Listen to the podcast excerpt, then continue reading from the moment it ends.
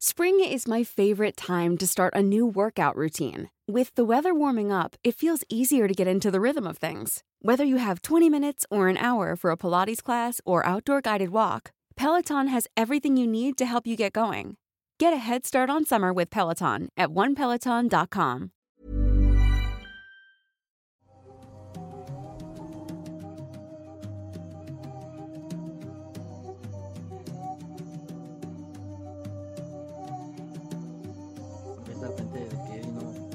Ah, ya, ya empezó. Bienvenidos a Noctámbulos. Hola, hola, ¿cómo están? Esperamos que muy, muy bien. Sean bienvenidos a un episodio más de Noctámbulos. Ya hace mucho que perdimos la cuenta, pero pues ahí, ahí en el 46. título va a decir.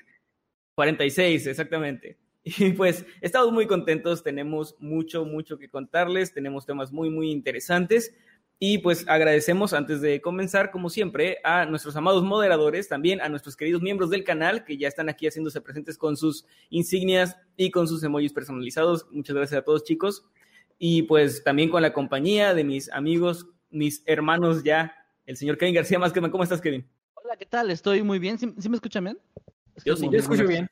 Ah, perfecto. Es que moví algunas cosas y no quería regarla. Eh, pues estoy muy bien, estoy muy contento. Eh, quiero agradecerle también a la gente que viene ahorita de la transmisión que hicimos en el canal del Escuadrón Subnormal, nuestro canal secundario de Mundo Creepy, donde estuvimos jugando Among Us junto al viejo, a los chicos de señales, y pues obviamente aquí todo el equipo de Noctámbulos estuvo, estuvo muy chido, estuvo muy divertido y vayan y véanlo terminando esto si quieren. Y pues igual, como dijo Sí. Manuel, un saludo y un abrazo muy muy fuerte a todas las personas que están aquí. Y pues recuerden, los miembros del nivel habitante inmortal, terminando esta transmisión, quédense al pendiente porque les vamos a pasar eh, pues la forma de entrar, ¿no? Eh, a, a la videollamada exclusiva para ustedes como cada semana. Sí, vamos a hacer pues una nada, publicación. Sí, claro, nos vamos a hacer una publicación donde vamos a dejarles las instrucciones. Cambiamos un poquito la dinámica por la cantidad de personas en la llamada, pero va a estar muy, muy chido, así que no se lo vayan a perder. Y pues Jimmy, también, ¿cómo estás, Jimmy? Bien, bueno, no tan bien viendo todo lo que me hicieron en, en la partida de Among Us. Se pasaron de lanza. Para los que no Por estuvieron, impostor, por impostor. para los que no estuvieron, Sí, no. básicamente, durante las primeras tres partidas no pude jugar debido a que en las primeras dos me mataron inmediatamente. Bueno, me, me, me- votaron, me votaron y, y, eh, inmediatamente en la tercera, pues fui víctima. Pero sí, es, eso es el, el spoiler de las primeras tres partidas, sí. Pero además de eso estoy muy bien, estoy contento de estar aquí, listo para otro episodio. y pues bueno, aquí estamos. Manuel, ¿te das cuenta que Jimmy Muy es bien, como ese bien. niño que, que si una película hace algo que no le gusta, sale de la sala siendo bien enojado y le dice a todos, pues al final se muere? Así como para arruinar la experiencia Ajá, de los demás. sí, ese es- En, es- en, esta, en este caso arruiné el principio, así que no pasa nada. No he arruinado la, la, las demás partidas que también Bueno. fueron muy buenas. Bueno, gente, si quieren ver a Jimmy haciendo berrinches, pues vayan allá a la, a la transmisión que estuvo muy chida. Antes aquí. de comenzar, ya siempre decimos todo eso de antes de comenzar, pero únanse a los grupos Noctámbulos Podcast, Habitantes del Mundo Creepy y también Escuadrón Subnormal. Los tres grupos están muy chidos y los tres tienen temáticas diferentes para que no crean que van a ver lo mismo en todos. Vamos a comenzar con nuestros temas, no sin antes recordarles que eh, todos los superchats, todos los comentarios que tengan ustedes para nosotros los vamos a estar leyendo hasta el final para no interrumpir y entorpecer la dinámica y la plática entre nosotros. En esta ocasión va a comenzar el señor Jimmy con su tema. ¿Qué tema nos traes, Jimmy, a esta Junta de la Sociedad de la Medianoche? Bueno, ¿no les ha pasado que cuando van caminando por la calle o quizás cuando estaban en, sus escuelas o sus trabajos, vieron a, a un- alguna persona y dijeron, está rara esta persona, me, me da como que miedito, está, está extraña? ¿No les ha pasado? sí, sí, se convirtió en mi mejor amigo. pues Luego sí, hicimos un canal de YouTube. Ok, ok, eso es justo, pero también cabe mencionar que hay ocasiones donde las personas sencillamente te, te, te sacan de onda y como que es como que den su distancia, por favor, está un poco extraño. Sin apuntar a nadie ni nada, eh, lo que estamos a punto de ver es un estudio, un estudio que determina cuáles son los comportamientos y más que nada, bueno, eh, características y comportamientos que hacen que una persona sea considerada creepy, aprovechando el, el nombre del canal. Lo, ¿Qué, qué cosas te hacen a ti ser aterrador para otra persona? Y muchas veces podrías no darte cuenta de, de esto. Así que podría servir como un test, como una guía, como algo que quisieras tomar en cuenta a la hora de, de evaluar cómo es que te comportas alrededor de la gente. Creo que, creo que eh, involuntariamente quizás algunos de nosotros hemos cometido esto. Así que, sin más preámbulos, vamos a comenzar con las cosas que te hacen ser creepy para otras personas. Número uno. Muy bien, vamos. y quiero que ustedes Sí. aquí, quiero que mis compañeros aquí, Kevin y Masketman, Kevin y Masketman, Kevin y Emanuel, me, va- me vayan Ya diciendo, ya son dos entes separados ellos ya. quiero que me vayan Va, diciendo va, qué es lo que van opinando de cada uno. Ok, Va. número uno. Estar muy cerca de otra persona, como que no dar el espacio personal. No, no les Más ha pasado pandemia. que alguien se les, se les hace, bueno, más en pandemia definitivamente, pero no les ha pasado, incluso antes de la pandemia, que alguien como que se te acerca mucho de una forma en que dices, ay, oye, mi espacio. Nunca falta la Generalmente persona. sí. Perdón, nunca falta la persona eh, como que conoces así de, de, de que tiene esta especie de... Es que no sé cómo decirlo, siento que es gente que no está como muy consciente de las normas sociales y que hacen cosas que normalmente tú no harías por respeto o por educación y que realmente no son cosas que tú puedas reprocharle a alguien de que, oye, me estás ofendiendo, me estás agrediendo, pero son incómodas. Una de esas cosas, claramente como dices, es el espacio personal yo no soy tan exagerado, o sea, yo, yo no tengo problemas con, el, por ejemplo, que alguien, digamos, me toque o es que esté cerca de mí. Hago mucho eso con Emanuel de que nos estamos ahí pegando y Nos estamos manoseando. que estamos- nos estamos, estamos nos estamos tocando y- manoseando en, en los detrás de cámaras, la gente ya lo ha visto, no es broma. Pero a, lo- cierto, a lo que voy es, no me molesta, pero sí cuando conoces a alguien que sientes como que se te pega mucho y como que te respira muy cerca y dices como que, güey, hasta para allá, o sea, sí es incómodo. Y sí, sí es gente muy incómoda. Y es que es como algo, supongo, natural en los seres humanos, que más o menos había leído, no sé, o sea, a lo mejor es una mamada, pero había leído hace tiempo que supuestamente nuestro espacio, Nada las que me das. nuestro espacio personal o lo que mide nuestra burbuja, ¿no? Más o menos, es más o menos nuestra mente lo calcula con lo que la distancia de nuestros brazos, o sea, la distancia que tenemos así de nuestra, nuestro brazo es más o menos esa distancia la que se tiene que respetar, porque si una persona está más cerca de eso, una persona que no conoces, obviamente, ya te sientes como un poco agredido, como que está en tu espacio personal. Y obviamente, eh, todos hemos estado en algún concierto, en un elevador, en algún, alguna oficina de gobierno, totalmente apretados como sardinas, y ahí no hay problema. Creo que el problema está cuando estás muy tranquilo, vas a la escuela, en el, en el transporte, dígase, en micro, en el metro, en lo que sea, y que vaya medio vacío o vacío, y una persona llegue y se siente justo junto a ti, y es como muy incómodo. Eh, como hombres, creo que todos ubicamos es- esta persona incómoda en el baño, que están los mijitorios, Sí. y digamos, son cinco mijitorios, Y se Y pone tú el, estás- está al lado del tuyo. Tú te pones en el, en el, en el del fondo, ¿no? Y te dices, Sí. güey, tienes, tienes mucho espacio, lo, lo respetable, lo, lo común, lo lógico es que si te vas a poner cerca, sea la distancia de uno, o sea, que haya un migitorio vacío entre tú y la otra persona, ¿no? Es la, es la idea. Y nunca Es falta ese no güey. Exacto, nunca falta el güey que va y se te pega al lado. Y dices, ¿qué? Ah, caray. Estás ahí orinando al lado de ti y, y te das cuenta que todo está vacío a- hacia allá y dices, ¿qué pedo? O sea, ¿por qué? Sí, suele Sí. ser algo. Y luego lo sorprendes haciéndole así. Y le dices, luego, nice dick, bro. y- y luego se convierte en tu mejor amigo. Ah, sí, así, así nos conocimos. Pero bueno, sí, sí, Jimmy. eh, respondiendo a tu pregunta, sí, sí nos ha pasado y es incómodo.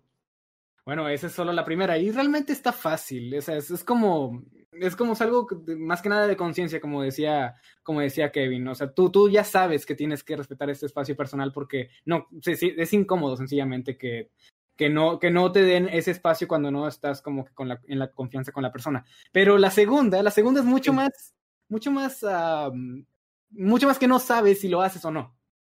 Porque la segunda dice así: sonreír de manera peculiar. Ustedes sonríen. Ok. no, yo nunca. Sí, lo demostraste en la partida de Among Us. Pero sí, resulta ser que los estudios revelan que el, el, sonre- el sonreír de una manera ah, extraña, entre comillas, puede hacer que una persona se sienta incómoda, se sienta un tanto desconfiada de las intenciones detrás de esa sonrisa porque de alguna manera no se siente natural, se siente más como malintencionada o algo así. Es como el estudio lo está revelando. No sé si ustedes, ustedes alguna vez han visto a una persona que le sonríe raro, pero es raro de que digas, ay, ay, o algo. No, no me ha pasado, pero sé justo a qué sonrisa te refieres, que creo que tiene que ver con lo que le llaman el valle inquietante, que es como una sonrisa ya sea exagerada o, o, o sea, a lo mejor no es una, una sola sonrisa, no es un solo, un solo tipo de sonrisa, sino una que te haga sentir como que no es natural. Eh, por ejemplo, así sencillísimo, se los, todo el mundo creo que va a ubicar esto. ¿Se acuerdan del capítulo de Coraje el perro cobarde? El del Freaky Fred, el tipo que rapaba Ah, gente y que todo el tiempo estaba sonriendo, pero una sonrisa exagerada. Oh, sí. O sea, esa es la versión caricaturizada, creo, de ese tipo de sonrisa. Sonrisa como de que no, no es natural, o sea, no, no, no se ve feliz. Está como forzando su sonrisa. Tiene que ver con los ojos. ¿no? También creo. Cuando sonríes, sonríes también con la mirada, como que tienes esa sonrisa. Y hay gente que tiene como la mirada súper fría, fija y sonriendo, y eso se ve muy extraño. Sí, eso es algo muy extraño. Es- y, y lo que dice Kevin tiene razón, es como que tiene mucho que ver también con, con, con tus ojos, el cómo, cómo los... Lo dije yo, pero como, como Manuel lo decía, tiene mucho que ver en Kevin y cómo los-. Kevin y Masketman, lo siento, los confundo mucho. Pero el punto es ese, que una sonrisa natural eh, como que va concorde a, a todo lo que viene siendo la cara y una sonrisa que es peculiar, una sonrisa que es extraña, pues te, te da desconfianza porque por un lado tú sientes que esa sonrisa no es de verdad, pero sigue sonriendo. ¿qué- ¿Por qué? Eso es algo que fácilmente te da miedo de una persona. Y pues sí, es la número dos de nuestra lista. Hay algo y un detallito, no sé si lo hayan escuchado ustedes, pero a mí me lo dijeron fuentes, mi abuelita, o sea, no es como eh, nada súper confiable, pero me dijeron en algún momento que para darte cuenta si una persona cuando está sonriéndote es sincera o no, o sea, si es una sonrisa de felicidad sincera o no, que te fijes en justo aquí al lado de los ojos. Se supone que cuando sonríes eh, sinceramente, los músculos de tu, de tu cara hacen que ahí se hagan como unas arruguitas chiquitas que se notan. Y cuando estás fingiendo tu sonrisa, como no es una sonrisa sincera, como no es- tu cuerpo no está reaccionando como normalmente lo haría, de una forma natural, sonríes y eso no pasa, que las arruguitas no se forman y ahí es donde según puedes detectar ese tipo de sonrisas falsas. Es un psicópata. No, no, me puse colágeno. Me tengo botox. Tengo botox. sí. Pero bueno, ahí, ahí nada más es como, como data así de abuelita, ¿verdad? Pero- Sí, es importante que la gente lo sepa, ¿eh? Vamos con la tercera. Qué sarcástico. anda, No, anda bueno. enojado todavía. Buen, buen dato, eh, hijo de tu... No, no, en serio, en serio, mira, aquí están las arruguitas. No, pero no, en en serio, ¿eh?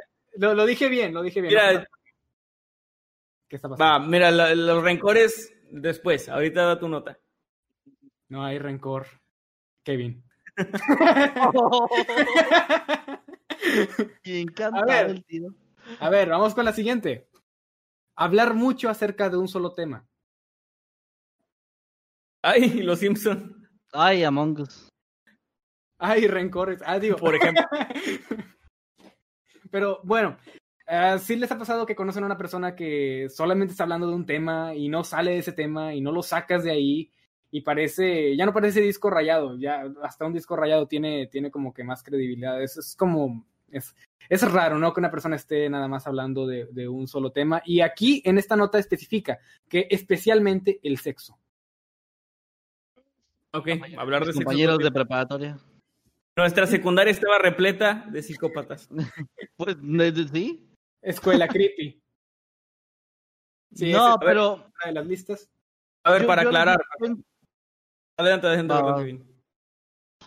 Ok, para aclarar. Eh, to- estos son datos que hacen a la gente creer que una persona puede ser eh, maligna o malintencionada, no necesariamente que lo sea. O sea, son como lo que uno ve que da, da desconfianza, pero no quiere decir que sean rasgos directamente de alguien con psicopatía o algo así.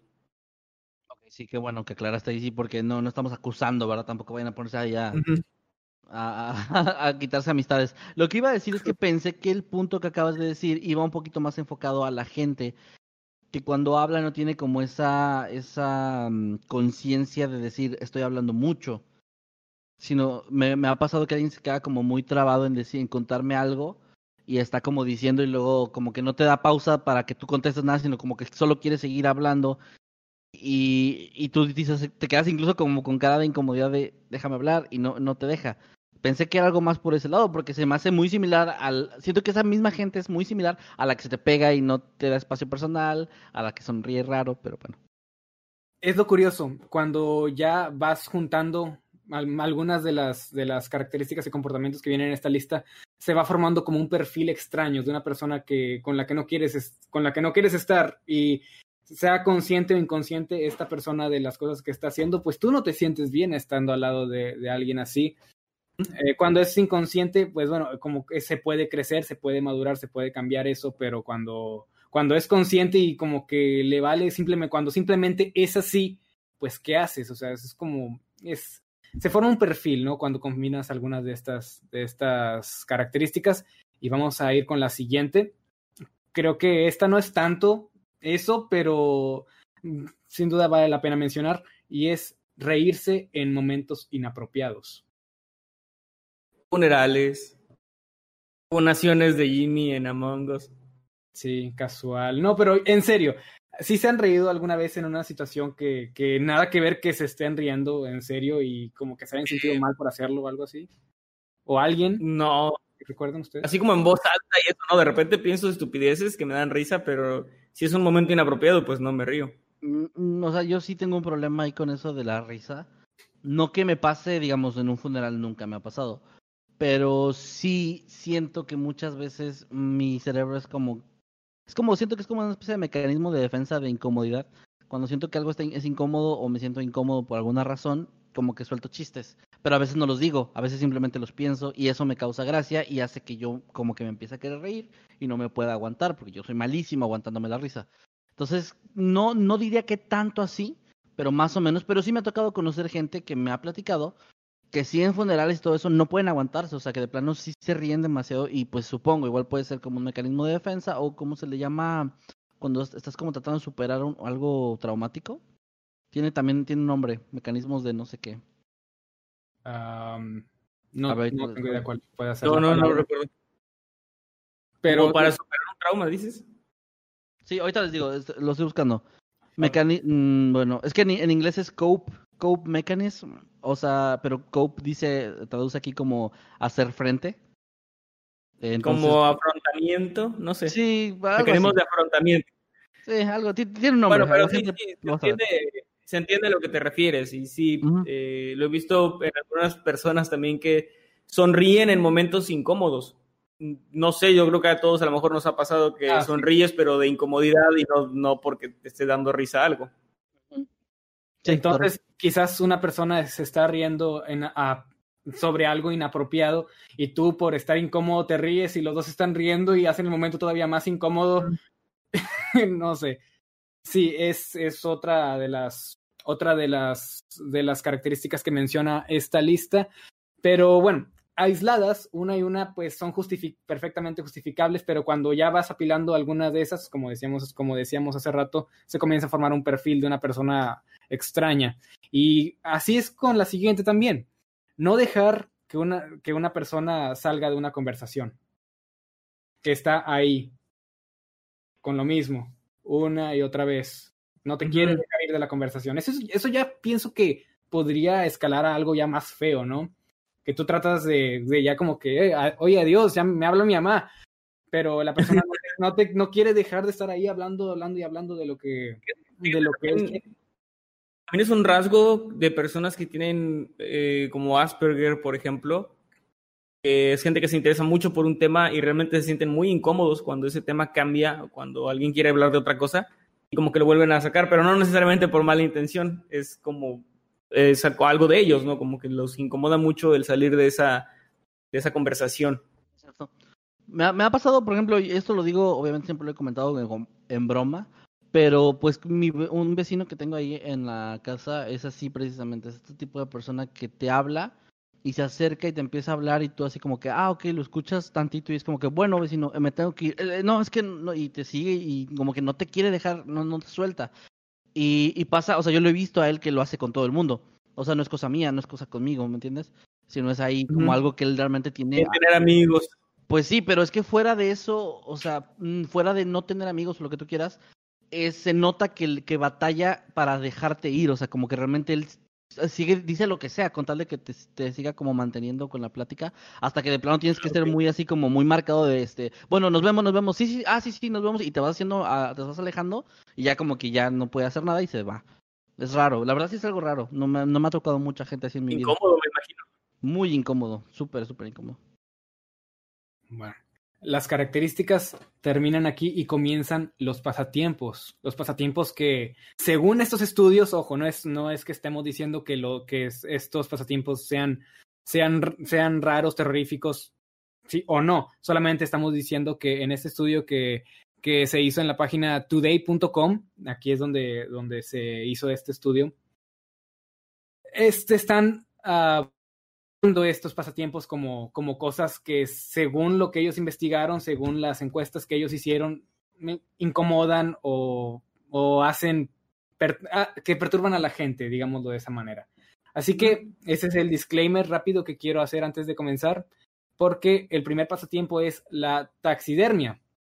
Eso es algo que les pregunté hace ratito, algo sobre lo de lo que les pregunté hace ratito a Kevin y Emanuel antes de que comenzara la transmisión. La gente que, que diseca animales y los pone en sus casas y hacen esto como algo, algo usual en sus vidas, es algo que según estos estudios otras per- terceras personas lo encuentran, lo encuentran raro, lo encuentran incómodo. ¿Cuál es su postura ante, Me incluyo. semejante pasatiempo? Pues sí me parece raro. O sea, obviamente respeto los pasatiempos de la gente, pero eh, desollar a un animal para luego rellenarlo de no sé de qué lo rellenan y les ponen como sustancias para que la piel no se pudra. Y luego a veces los ponen en posiciones, o sea, por ejemplo, un venado o así ponen la pura cabeza. O eh, he visto que también con especies exóticas tipo tigres, o así los ponen en posición como de ataque. Pero pues al final tienes un cadáver de animal ahí en tu, en tu sala, ¿no? Y hay gente que lo hace también como con ratones o animales pequeñitos, que hace como escenas. Se me hace muy perturbador eso. Sí, sí, sí. sí. Ah, la duda que yo tengo al respecto de la taxidermia, no sé si ustedes sepan y si alguien del público eh, pueda ayudarme con esa duda, es necesariamente para ser taxidermista tienes tú que matar al animal o es como, me o, digamos, no sé, una persona a la que le llaman cuando encuentran animales muertos o no sé, no sé. No, no, no los tienes que matar, creo. Es que dijiste ahorita lo de desollarlos, pero hay, eh, o sea, yo sé que no te refieres literalmente a que esté el animalito ahí y lo desoyes.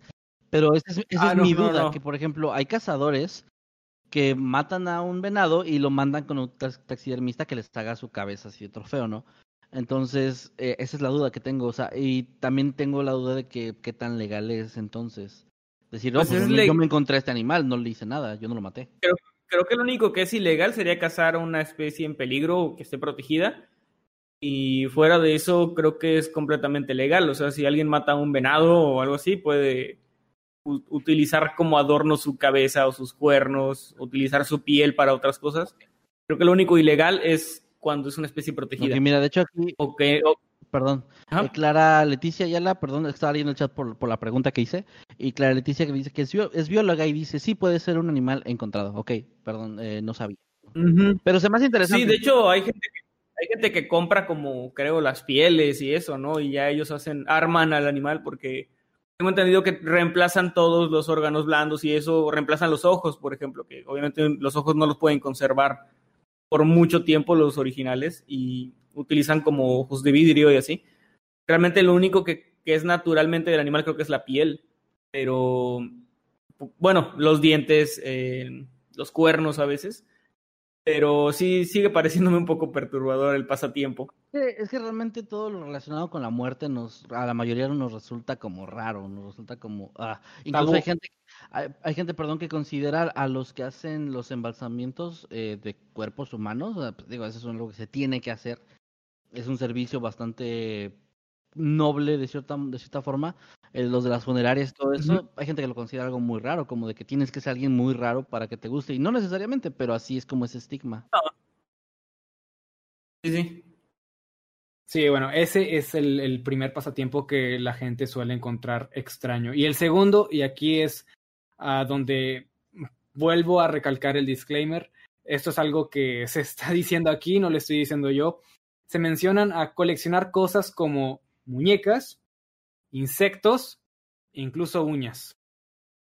En cuanto a las muñecas, bueno, ahí Lo de las uñas. Es así. Quizás así haya gente O sea, si yo me entero que, si yo me entero que mi vecino colecciona uñas, sí se me hace como que Bueno, eso sí. raro. Pero coleccionar, coleccionar muñecas o insectos, insectos, no sé, pero porque Creo puede que ser interesante a lo mejor por Sí, Sí, creo, creo yo que tiene que ver mucho con el contexto, como dice Jimmy. O sea, tener solo ese pasatiempo no necesariamente es una alarma de este güey es un psicópata. Simplemente es como un rasgo común, me imagino, entre la gente que tiene muchas de estas cosas. Es como si ya vas sumando todo. Incluso puedes sumar todas estas características y no necesariamente ser un psicópata o, o que es algo malo, pero supongo es algo común.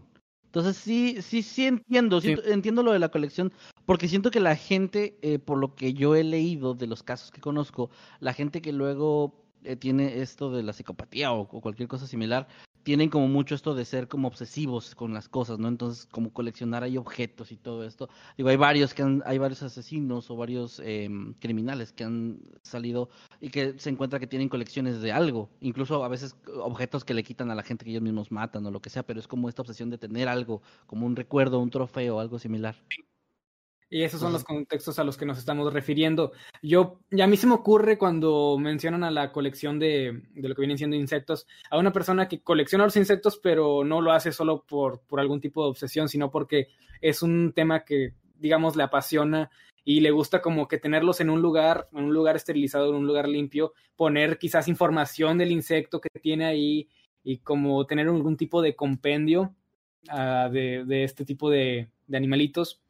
Y yo no, lo, yo no lo encontraría raro, de hecho lo encontraría interesante, pero es de nuevo lo que hemos estado diciendo. Si sumas este pasatiempo con otros de las características que hemos estado mencionando, ahí es donde ya se forma un perfil ya poco usual. Ya no es tanto interesante, sino que ya es más que nada algo que te prende una alarma así como que este tipo, algo, algo, algo está pasando con este tipo. Pero sí, otro de los, de los pasatiempos y este es uno que, que, sé que muchos aquí se van a sentir identificados y de hecho me sorprende que esté aquí, porque creo que no tiene nada de malo, pero según este estudio sí que, sí que emprende alarmas en la gente de, de, de menor o mayor medida. Hablamos de la observación como de aves o, el, el, o la fotografía de, de, cosas como el cielo y aves y cosas así. ¿Qué piensan ustedes okay. de que eso haya partido? No, ese sí no me lo esperaba, la verdad. Yo tampoco. A mí me parece, o sea, la observación de aves, no sé si, o sea, si, si tengo el concepto correcto, pero es este donde se quedan por horas esperando a ver si ven un ave de cierta clase para, a veces ni siquiera para fotografiarla, solo como para anotar en un diario que lo vieron, ¿no? Sí, sí. Algo así. Como un checklist. No es que tenga algo de malo, o sea, me parece algo que yo no haría porque no, o sea, no sé, como que no, no, no me parecería divertido como pasatiempo, pero no se me hace extraño como que alguien me lo dijera y yo pensar que esa persona Así como está que, mal o que tiene algo. Oye, Jimmy, no, o sea, se me, haría, se me haría como que, bueno, cada quien con sus, con sus pasatiempos. Jimmy, aquí Mónica Resendi nos comenta que un rasgo de la psicopatía es torturar frutas, por ejemplo, naranjas. Oh, es cierto, es cierto. Eso lo leí en un, en un libro. Yo ¿El libro de la ciencia falsa? Decía ese no viene, eso no viene en la lista, así que no, no sé de qué estás hablando. no, pero sí, pero lo bueno. en infancia rara ahora que lo pienso. ¿A quién se le ocurre? ¿Para quién trabajas? ¿Para quién trabaja? Para, para el árbol que está ahí de, de donde me arrancaste. Vaya referencia. Pero sí, ese, ese pasatiempo de, acerca de la observación de, del cielo, de las aves, sí está, no, es, no lo encuentro raro, sino como decía Manuel, poco divertido, poco llamativo. Digamos que si se imagina que ves a una persona que está por horas viendo el cielo, o sea, sin tomar fotos ni nada, solamente está viendo el cielo, esperando a ver algo. Está extraño. Yo lo encontraría como extraño, pero quizás hay un contexto que lo justifique y lo haga algo, pues, más, más llevadero, digámoslo de esa manera. Y pues por último, vamos con las profesiones profesiones que, que por sí mismas ya, ya prenden alarmas al parecer. De nuevo, el disclaimer, no estamos diciendo que sea raro practicar estas cosas, solo es lo que el estudio está diciendo. Asesino serial. Asesino serial, uh, inter interrogador de naranjas. eh, Matón de mafia italiana. Puede ser, puede ser. Pero no, hablamos de, de, trabajos como aparentemente normales, y sí, son normales, pero que por alguna razón tienen esta tendencia a provocar incomodidad en la gente si lo, si lo combinamos, claro, con otras de las cosas que hemos estado mencionando. Y la primera es payaso. Bueno, sí.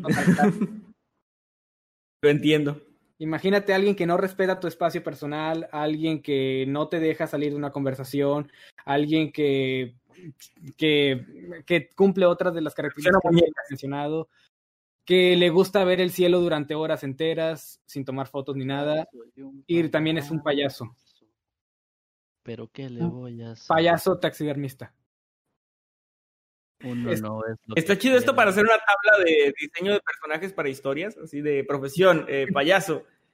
payaso que hace observación de aves, que colecciona muñecas y que se, se pone junto a ti en el baño, ¿no? Ah, bueno, sí daría mucho miedo. Algo así para diseñar un, para diseñar un personaje.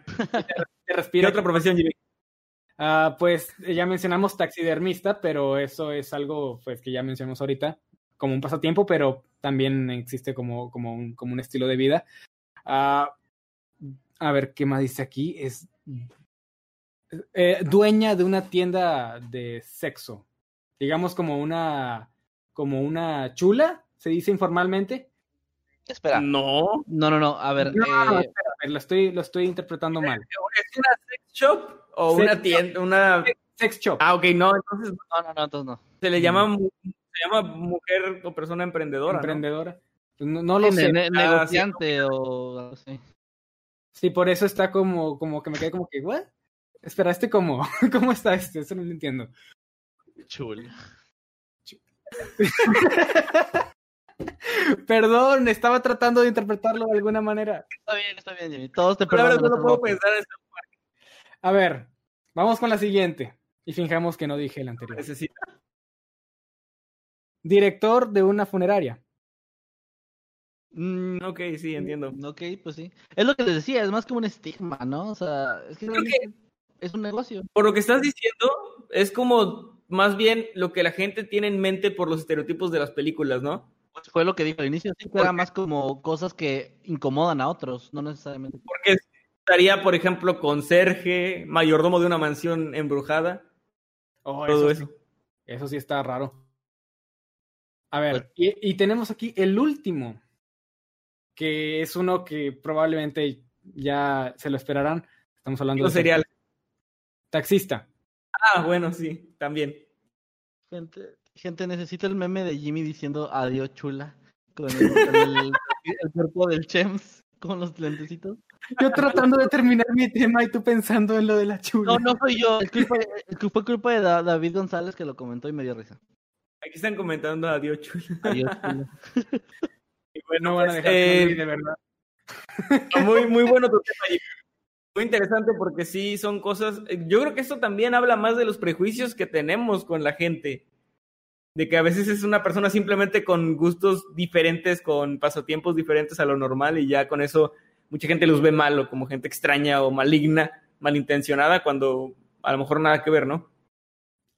O quizás sencillamente es como decíamos hace rato, gente que no, que no piensa eh, que, que lo que hace es- está incomodando a la otra persona.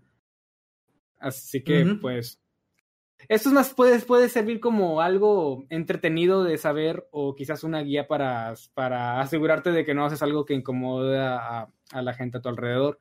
Así que creo que es algo, algo positivo para, para aportar al podcast. Y sí, ese es el tema que traje el día de hoy.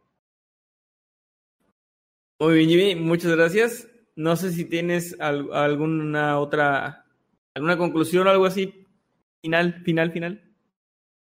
si van a un baño y solo está una persona ahí, no se vayan a poner a- justo al lado de él porque 100% seguro que lo van a incomodar. No lo maten. No Cierto. lo maten. Ese es un buen consejo. Es un muy Es- buen consejo. Es, es la perfecta conclusión para el tema. Antes de pasar al siguiente tema, que es el de Manuel, quiero nada más hacer aquí un, un apunte de em, Abigail Rodríguez que dice, jaja, necesito unirme al grupo de podcast para los memes. Correctísimo. El grupo de Noctambulos Podcast es donde, eh, bueno, los tres grupos, pero ese, pues para este podcast, donde van a ver todos los, los memes de, de, la transmisión y se pone muy bueno. Vi que varias personas estaban quejándose de que no los hemos aceptado. Chicos, ahí dice, cuando ustedes se unen, que si no contestan la pregunta, no los podemos aceptar porque hay mucho perfil falso que nos ha querido meter ahí transmisiones en vivo, eh, spam y que según regalan iPhones y no sé qué, y, y bueno, buenas cosas de estafa. Entonces, sí. por eso no, no aceptamos gente que no conteste la pregunta. Ahora, si tú te entras y no puedes contestarla, cancela la solicitud y vuelve a mandar y a ver si ahora sí te sale. Y ya si estás así de plano que dices, oye, nada, nada funciona, pues ya contáctanos en alguna de las redes sociales, coméntanos en, en algún otro lado y vamos a tratar de ayudarte. Pero es una medida de seguridad. Y ahora sí, pasamos si al eres tema de... una persona, perdón, si eres una persona real y aún así trataste de, de hacer una de estas cosas, de poner spam o, o, había un streamer al que sigues mucho y lo trataste de compartir en el grupo, probablemente te dimos ban inmediatamente porque es lo que hacemos con todo el spam. Y, eh, y ya, ya me voy, con permiso. Amigos. no, son las reglas. Son las reglas y la verdad están súper claras, lo dijimos desde el principio, somos bastante... Eh, pues sí, severos con el spam, así que tratamos de mantener el grupo lo más limpio posible. Y pues únanse los que quieran unirse. Vamos entonces con mi tema. En este caso es un poquito... Es que no sé, o sea, el, el tono de la, de la nota no es muy, muy serio, de hecho creo que va a dar para, para plática, pero el trasfondo en el que se desenvuelve lo es. Precisamente hoy estamos a 12 de septiembre. El día de ayer se cumplieron 19 años de los atentados uh, del 9-11. No sé si ya por decir esto ya nos desmoneticen. De la ocasión en que unos amigos voltearon al revés a unas torres. Sí, así estará bien. Entonces ya se cumplieron 19 años, gente. 19. Para los que sean de mi edad o más grandes, suena okay. demasiado, a demasiado tiempo. Porque yo recuerdo todavía ese día, recuerdo que sí fue algo muy impactante. Incluso pues yo era un niño, pero entendí que era algo súper grave, no sé, ya lo platicamos el año pasado, cuando fue el aniversario anterior, porque les traje precisamente también un tema donde decíamos, no sé si se acuerdan, que había una teoría de que los aviones eran supuestamente holográficos y que no había, que habían sido explosiones controladas, como la misma teoría de siempre, pero con un plot twist ahí de, de aviones holográficos y platicábamos más o menos de esto. Eh, Jimmy, no recuerdo si, si, lo pregunté el año pasado, pero ¿tú te acuerdas de esto o estabas todavía muy, muy, muy chiquito, viejos mensos? Mm, del, del, de lo que pasó ese día. Pues, ¿te, ¿te acuerdas de, de, haberlo visto en la tele o cuando estaba sucediendo todo? 2001. Uh, creo que tenía como tres años, alrededor de tres años, así que... Ver, no, creo no acordarme. Sí, yo estaba primero de primaria, o sea, yo tenía seis o siete años, creo. Y me acuerdo porque me acuerdo que estaban pasándolo en todas partes y yo veía mucho la televisión. Esto pasó a las ocho y algo de la mañana de Nueva York, que por mucho tiempo yo pensé, ¿por qué eran las ocho y yo estaba en mi casa? Bueno, porque Nueva York está una hora, me parece, de, tiene una hora de diferencia aquí con, con Tamaulipas, con el centro de México. Entonces, para nosotros eran como las siete, yo estaba desayunando para irme a la primaria. Y me acuerdo que estaban estos edificios que para mí no, no significaban nada, ni los había visto en mi vida. Solamente era como que, ah, un edificio se está quemando, es lo primero que yo pensaba. En un inicio se manejaba que era, que había sido un accidente, me acuerdo. Decían que había una avioneta civil pequeña que había, se había estrellado contra una de las torres y que todo estaba bien. Obviamente cuando en vivo, en televisión mundial, se vio el otro avión llegando y, creo que ahí fue donde todo se, donde se rompió la historia, donde, donde todo se convirtió en, en, un mundo diferente al que era. Cuando ese segundo avión se estrella en vivo frente a todo el mundo, creo que es ahí donde todo, todo cambió. Fue súper fuerte. Eh, Kevin, ¿tú te acuerdas de eso? De hecho, es algo bien curioso. Yo para primero de... Para primero de, de primaria, yo, yo no todavía estaba en esa parte de mi vida que no recuerdo. Entonces, mm. cuando me platicas, cuando tú cuentas eso de que estaba, de que vi en la televisión y todo eso, siento que mi, mi cerebro como que trata de llegar a un recuerdo así como de que hay algo, hay algo ahí, eso seguro que sí lo, lo algo tengo, pero yo creo que tampoco fue algo tan impresionante para mí porque pues tampoco se me quedó tan tan marcado, ¿no? Lo que sí recuerdo fueron años posteriores a eso cada año ver el de que hace tres años o hace muy poco tiempo, ¿no? Que tenía, era reciente, de que todavía incluso en algunos noticieros no, no pasaban las escenas o, o advertían, a pesar de que ya había pasado tiempo, de que iban a hacer como, iban a hablar del tema y que quitaban a los niños porque iban a volver a pasar como esas escenas de los aviones. Me acuerdo mucho de eso. Pero del día exacto no. Oh, entendido. No, no sé si recuerdo bien, pero tengo entendido que no fui a la escuela ese día. O fui y me regresaron. Puede sonar tonto porque dices, eso estaba en Nueva York, nosotros estábamos aquí en México, pero la gente no sabía qué estaba pasando en el mundo. No sabían que estaba, no sabían si iba a estrellarse de repente otro avión en otra parte del mundo, en alguna otra ciudad. No sabían nada, era, era horrible, o sea, realmente un pánico que no me tocó vivir a mí porque yo de niño no lo entendía, pero ahora que recuerdo eso y veo en mi, en mi memoria a, la gente. Incluso los presentadores de televisión estaban dando la noticia y estaban así como, como pálidos, como que no sabían ni qué decir. Y es algo bastante, bastante fuerte para aquellos que lo hayan vivido, que lo hayan visto en la televisión, y, o, pues obviamente los que hayan estado allá en Nueva York, debió ser todavía más impactante el verlo pues ahí en, en directo, ¿no? Levantar la mirada y ver esos edificios enormes. Además, símbolo como de, del poder de, de, los gringos, ¿no? O sea, era así como un estandarte de, Nueva York, esa, esa, la imagen de las dos torres. Entonces, eh, hoy les quise hablar sobre, ese, sobre algo ligado a ese tema, pero algo de lo que a lo mejor no se habla tanto, o al menos yo no he visto que se hable tanto, y es que hay muchas historias alrededor. Hay gente, hay, hay, hay personas detrás de estas historias, y algo que me llamó mucho la atención es la historia de algunas celebridades, algunos famosos que estuvieron de alguna manera involucrados o casi involucrados en esto. Recordemos que la ciudad de Nueva York es prácticamente, aunque no, lo, no, es, no es oficialmente, prácticamente es como la capital de Estados Unidos. Es como el, el, lugar en el que uno piensa cuando piensa en viajar un día a Estados Unidos, ¿no? Así como que, ah, voy a viajar a Nueva York, la Estatua de la Libertad. Capital comercial, capital turística, ¿no? Es eso. Sí, totalmente. Entonces ahí viven un montón de actores. Obviamente en Los Ángeles, California, hay, en Hollywood se ruedan las películas y todo. Pero viven un montón de, de gente muy, muy famosa, gente importante, políticos. Es muy usual andar en la calle y que estén grabando una película o que te topes con algún famoso, que te topes a Keanu Reeves ahí en el, en el metro, ¿no? O sea, ese tipo de cosas suceden en Nueva York. Los neoyorquinos tienen esta fama de que ya nada los sorprende. Por ahí anda Spider-Man y, y todo está bien chido y obviamente existen historias de personas, de, de famosos, que, que, se salvaron, o algunos que no. Dentro de, de esto es de, de, lo que les voy a hablar en esta ocasión. Por cierto, no me quiero, no quiero ser muy repetitivo, pero me trae bastantes recuerdos no muy buenos esto. Y no sé si yo lo conté el año pasado, pero poco después de estos atentados, semanas después creo, cerca de mi casa hubo una explosión era una, una tortillería que dejaron como una máquina abierto el gas, encendieron la luz y con el chispazo explotó y fue algo horrible porque sí, obviamente murió, murió eh, la gente que estaba ahí. Era en la madrugada, eran los que iban a, abriendo, ¿no? Y la explosión fue una onda expansiva tan fuerte que eh, Kevin, tú que ubicas por allá la casa de mis papás, donde yo viví obviamente en ese momento, está el Oxxo de ahí de la esquina, ya sabes, frente a la casa de empeño y eso. Ese Oxxo se le reventaron los vidrios por la onda expansiva y la explosión fue más o menos como a unos 500 metros de ahí.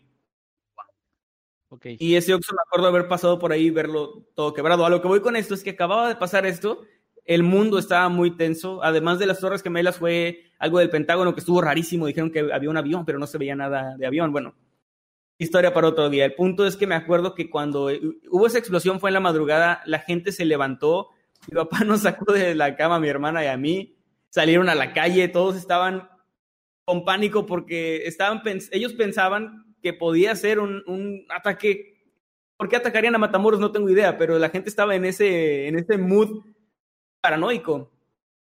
Y me acuerdo que, que sí, estaban todos afuera hablando por teléfono, tratando de localizar familiares, de ver qué había pasado. Y bueno, fue esto lamentable, una, una explosión donde murieron algunas personas por accidente, pero sí fue así de fuerte para que entiendan la psique de la humanidad en ese momento, de la sociedad.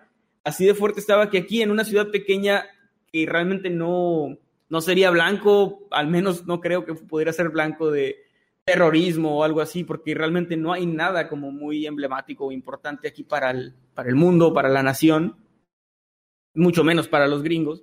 Entonces, si aquí se sintió así, no imagino cómo habrá estado la tensión en el resto de, de ciudades, ¿no? De ciudades grandes. Y pues bueno, solo quería contarles eso. No sé si ya lo había contado, pero me acordé ahorita. Ahora sí, una lista de personas que por una u otra razón o no estuvieron o estuvieron en ese lugar, personas que todos conocemos, o la mayoría. El primero que tengo aquí es Ed McFarlane, no sé si ustedes lo ubican. Sí. El creador de Family Guy y de Ted. Exactamente, el creador de Family Guy, fue guionista de Ted y ha hecho comedias y otras, otras películas y, y series, tengo entendido. Y bueno, él iba a abordar uno de los vuelos que se estrelló en, en, en, las torres. Él ya tenía su boleto, pero llegó tarde debido a algunos problemas que tuvo con su reservación. Estuvo peleando para que lo dejaran abordar y no lo dejaron. O sea, fue así de, de, de no, es que tengo que llegar a Nueva York. No lo dejaron. Eh, el avión despega y por ahí de las... Me parece que era como a la media hora o algo así de que había despegado, pues sucede esto y pues él, él, él se salvó, se salvó de, de, casualidad por haber llegado tarde, por haber tenido ahí una confusión. Eh, él declaró, de hecho, me perdí, me perdí el avión por unos 10 minutos. Definitivamente fue una llamada, un close call sería una... Así es que close call es como llamada cercana, pero ah, que algo estuvo, que estuvo muy, muy cerca de pasar. Eh, y pues no, afortunadamente para él se salvó, desafortunadamente pues todas las personas que sí abordaron el avión perdieron la vida en, en ese atentado. Una de las imágenes más fuertes que recuerdo. Ah, perdón, perdón. Eh, es que hablé cuando pensé que te habías quedado callado un momento, lo siento. Iba nada más a decir que está, está muy fuerte la historia de él porque pues ahí está, ¿no? Eh, sigue vivo y está haciendo sus proyectos y todo. Creo que todos en la vida hemos tenido estos momentos en los que pensamos qué hubiera pasado si hubiera hecho esto, qué hubiera pasado si hubiera hecho aquello, y, y sabemos que la vida es tan azarosa que cinco minutos en, de hacer algo o no hacerlo puede cambiar todo, pero qué sí. fuerte es saber, saber, o sea, siempre tenemos como esa duda de qué tal si hubiera salido yo a la calle y me hubiera atropellado un carro, ¿no? Pero pues eso no, no hay forma de saberlo. Pero en el caso de él es súper específico, es, es decir, diez minutos le cambiaron la vida por completo. No manches, está fuertísimo eso. Me, me, impresiona esa historia cada que la escucho y ya la conocía. Y hay, hay otras historias de gente normal, eh, o sea, en el sentido de gente civiles, ¿no? Que estaban en su trabajo en las Torres Gemelas y que también llegaron tarde, se levantaron tarde, no sonó la alarma, se les pasó el taxi, les ganaron el taxi, no alcanzaron el metro. O sea, todas esas cosas que en, un día normal serían mala suerte. Y aquí fue la mayor bendición para ellos, ¿no? El, que afortunadamente para ellos y para sus familias que no llegaron. Y pues bueno, tenemos otro caso. Les decía, perdón, que una de las imágenes más fuertes que llegué a ver en ese momento y que como niño de 6, 7 años me dejó muy marcado fue la gente tirándose de las torres. Hay fotos y videos de eso, yo lo llegué a ver en vivo, o sea, el, la cámara ahí de la, la, persona arrojándose al vacío. Era, era una locura. Era, de niño fue lo más cercano que viví como de un apocalipsis, así como de ver cómo el mundo se iba a la mierda y no poder hacer nada, ¿no? Sí, estuvo muy cabrón. Esas imágenes yo las vi ya mucho tiempo después. Ahí sí mis papás no me dejaron, o sea, yo ni cuenta me di hasta que viendo algún programa donde estaban rememorando pasaron las escenas y yo dije, ¿qué pedos? Hubo gente que se aventó y ya me explicaron así de sí, pues pasó esto y pues, estaban, sí. estaban en un piso que estaba incendiándose o lo que sea y no encontraron otra salida y brincaron. Y wow. Sí, como que prefiero pues que estrellarme ahí que acabe en un segundo, ¿no? A sufrir lo de el fuego y todo eso, y supongo que habrá sido un infierno todo. Pero, pues bueno, el siguiente en la lista es Mark Wahlberg. Mark Wahlberg también estuvo pues a punto de estar ahí. Él tenía previsto viajar en, en ese vuelo también. No, no, estoy seguro si en el mismo que Seth MacFarlane o en, o en el otro vuelo, pero él tenía que estar ahí. Pero de último minuto él cambió de opinión. Él prefirió viajar y rentar un avión privado junto a algunos amigos para asistir a un festival de cine en, en, Toronto, en Canadá. Entonces al final él cambió sus planes y se salvó. Entonces se salvó igual que Seth MacFarlane, perdón. Pero esto sí fue por una decisión propia, o sea, él no llegó tarde ni nada, simplemente al, de último minuto cambió sus planes y se fue a un festival de cine, lo que pues le salvó la vida. Después, de hecho, lo criticaron mucho porque él hizo una declaración bastante tonta, donde dijo que si él hubiera estado en el avión, los hubiera salvado, o sea, como que hubiera podido con los terroristas y, bueno, algo así como qué mala suerte que no me subí porque esos terroristas no lo hubieran contado con Mark Wahlberg a bordo. Pero pues bueno, comentarios ah. muy, muy desafortunados. Quién sabe qué mentalidad tenía él en ese momento como para dignarse a decir algo así. Pero es lamentable. Creo que solamente los que estuvieron en ese avión saben cómo fue el, el, secuestro. De hecho, sí. perdón, tengo entendido que era el vuelo 93, donde los, donde los pasajeros fueron los que hicieron que, o sea, pelearon ellos con, como con los secuestradores y el avión terminó estrellándose, pero evitaron que fuera, creo que iba a la Casa Blanca supuestamente, creo. Entonces, realmente sí fue como más insultante porque dio a entender como que los que los las personas que detuvieron a los secuestradores, como que no lo hicieron bien, ¿no? Como si hubiera sido, como que él lo hubiera hecho mejor, porque después se disculpó y dijo, especular sobre esa situación fue ridículo y sugerir que, que habría hecho algo diferente a lo que hicieron los pasajeros del avión fue irresponsable. Me disculpo profundamente con las familias de las víctimas. Obviamente, pues ya no le quedaba más que disculparse, pero sí fue, fue una declaración muy, muy, muy desafortunada de, Mark Wahlberg. una película de ese que está basada justo en ese caso, en ese vuelo, que se llama justo Vuelo 93, que está reconstruida y la misma película te lo dice, las partes que están reconstruidas eh, de la historia con llamadas, porque en ese avión se dieron cuenta antes eh, que, en, bueno, se especula que antes que en los otros, y, tuvieron este tiempo de reacción de que vieron lo que estaba pasando y hay gente que mientras estaban ya, ya siendo secuestrados, allá que los, ya, los terroristas ya se habían, digamos, revelado, eh, hicieron llamadas a familiares y les estaban platicando lo que estaba pasando y en la película te pasan, no las llamadas tal cual me parece, pero sí como una reconstrucción y más o menos se hace como un mapa de en qué momento pasó, cómo se dieron cuenta y más o menos dónde terminó. Y pues fue básicamente la valentía de la gente, de, que es raro porque no es algo muy común. Generalmente en masa la gente como que se divide la responsabilidad y casi y nadie hace nada.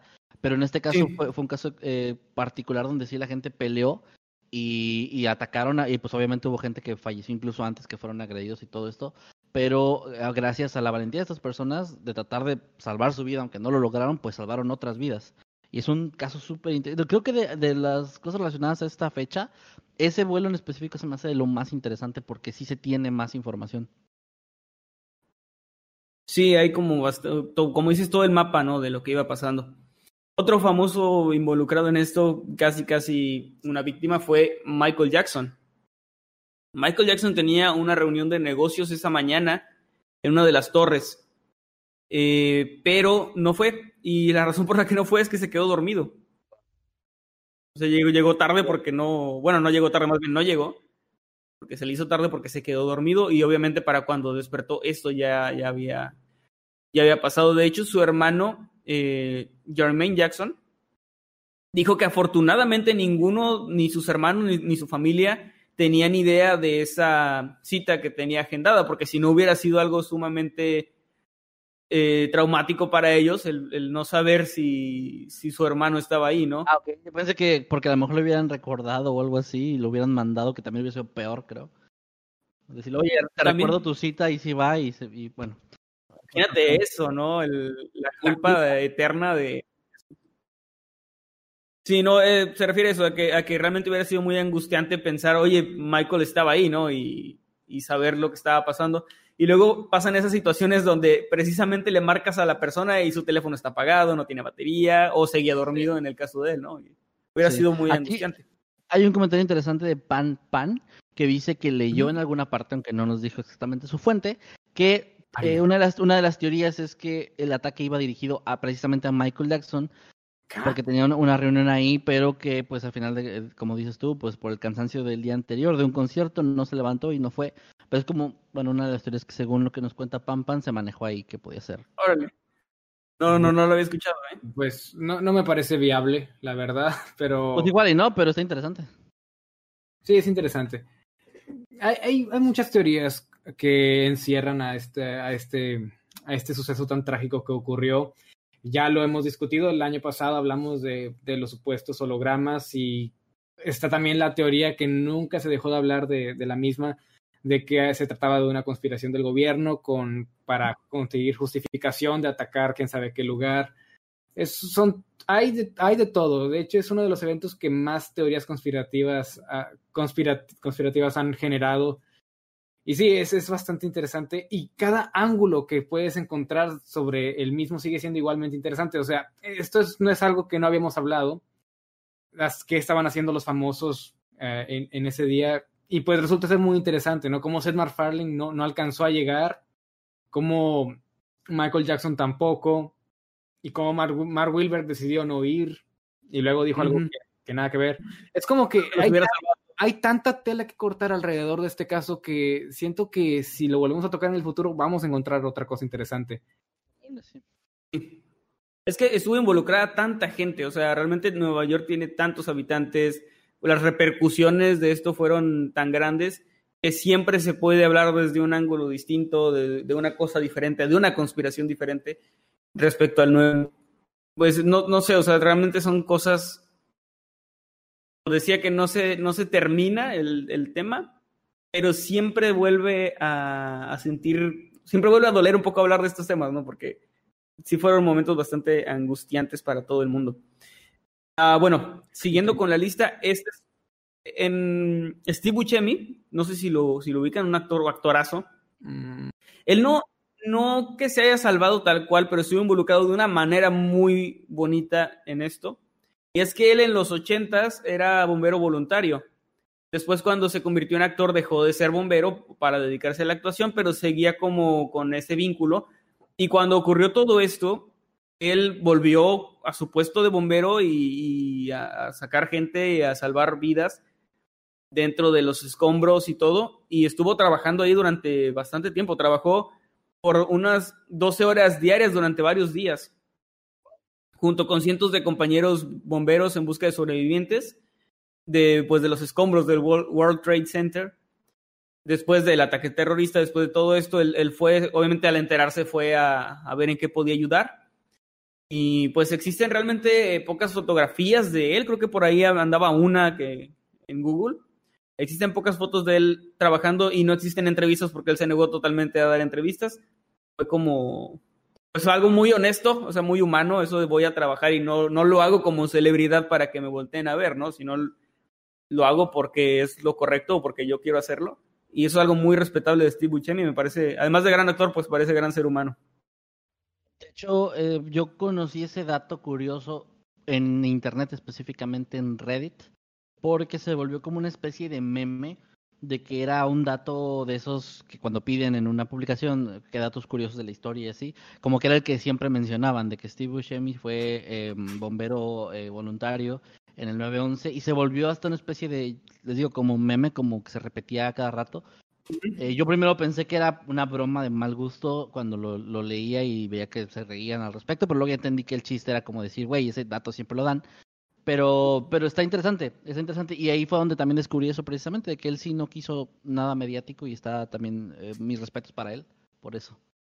Es que es como un dato que siempre se da, pero es un dato realmente desconocido fuera de, de internet o de los foros sí, de datos. Sí, sí, porque... Era un mame de Reddit, güey, o sea, no es como que todo el mundo sepa. Exacto.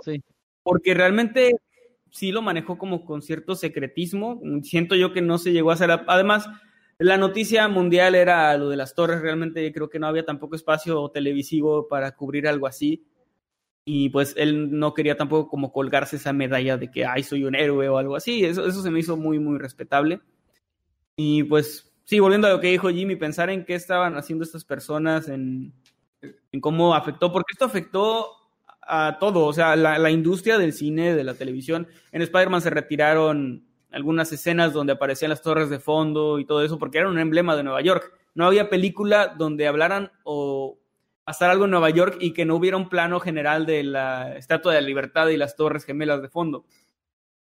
De hecho, hay un episodio de Friends que es el primero que salió después de esto, porque seguía Friends en ese momento en producción, donde al principio tiene un disclaimer que dice que está dedicado a las víctimas y a, lo- y a los eh, bomberos y a los héroes de, de, de Nueva York, ¿no? Está, está este capítulo, no recuerdo qué episodio es, pero como este hay muchas otras repercusiones en la cultura popular. Demasiadas. El mundo cambió. El mundo cambió con, e- con ese suceso.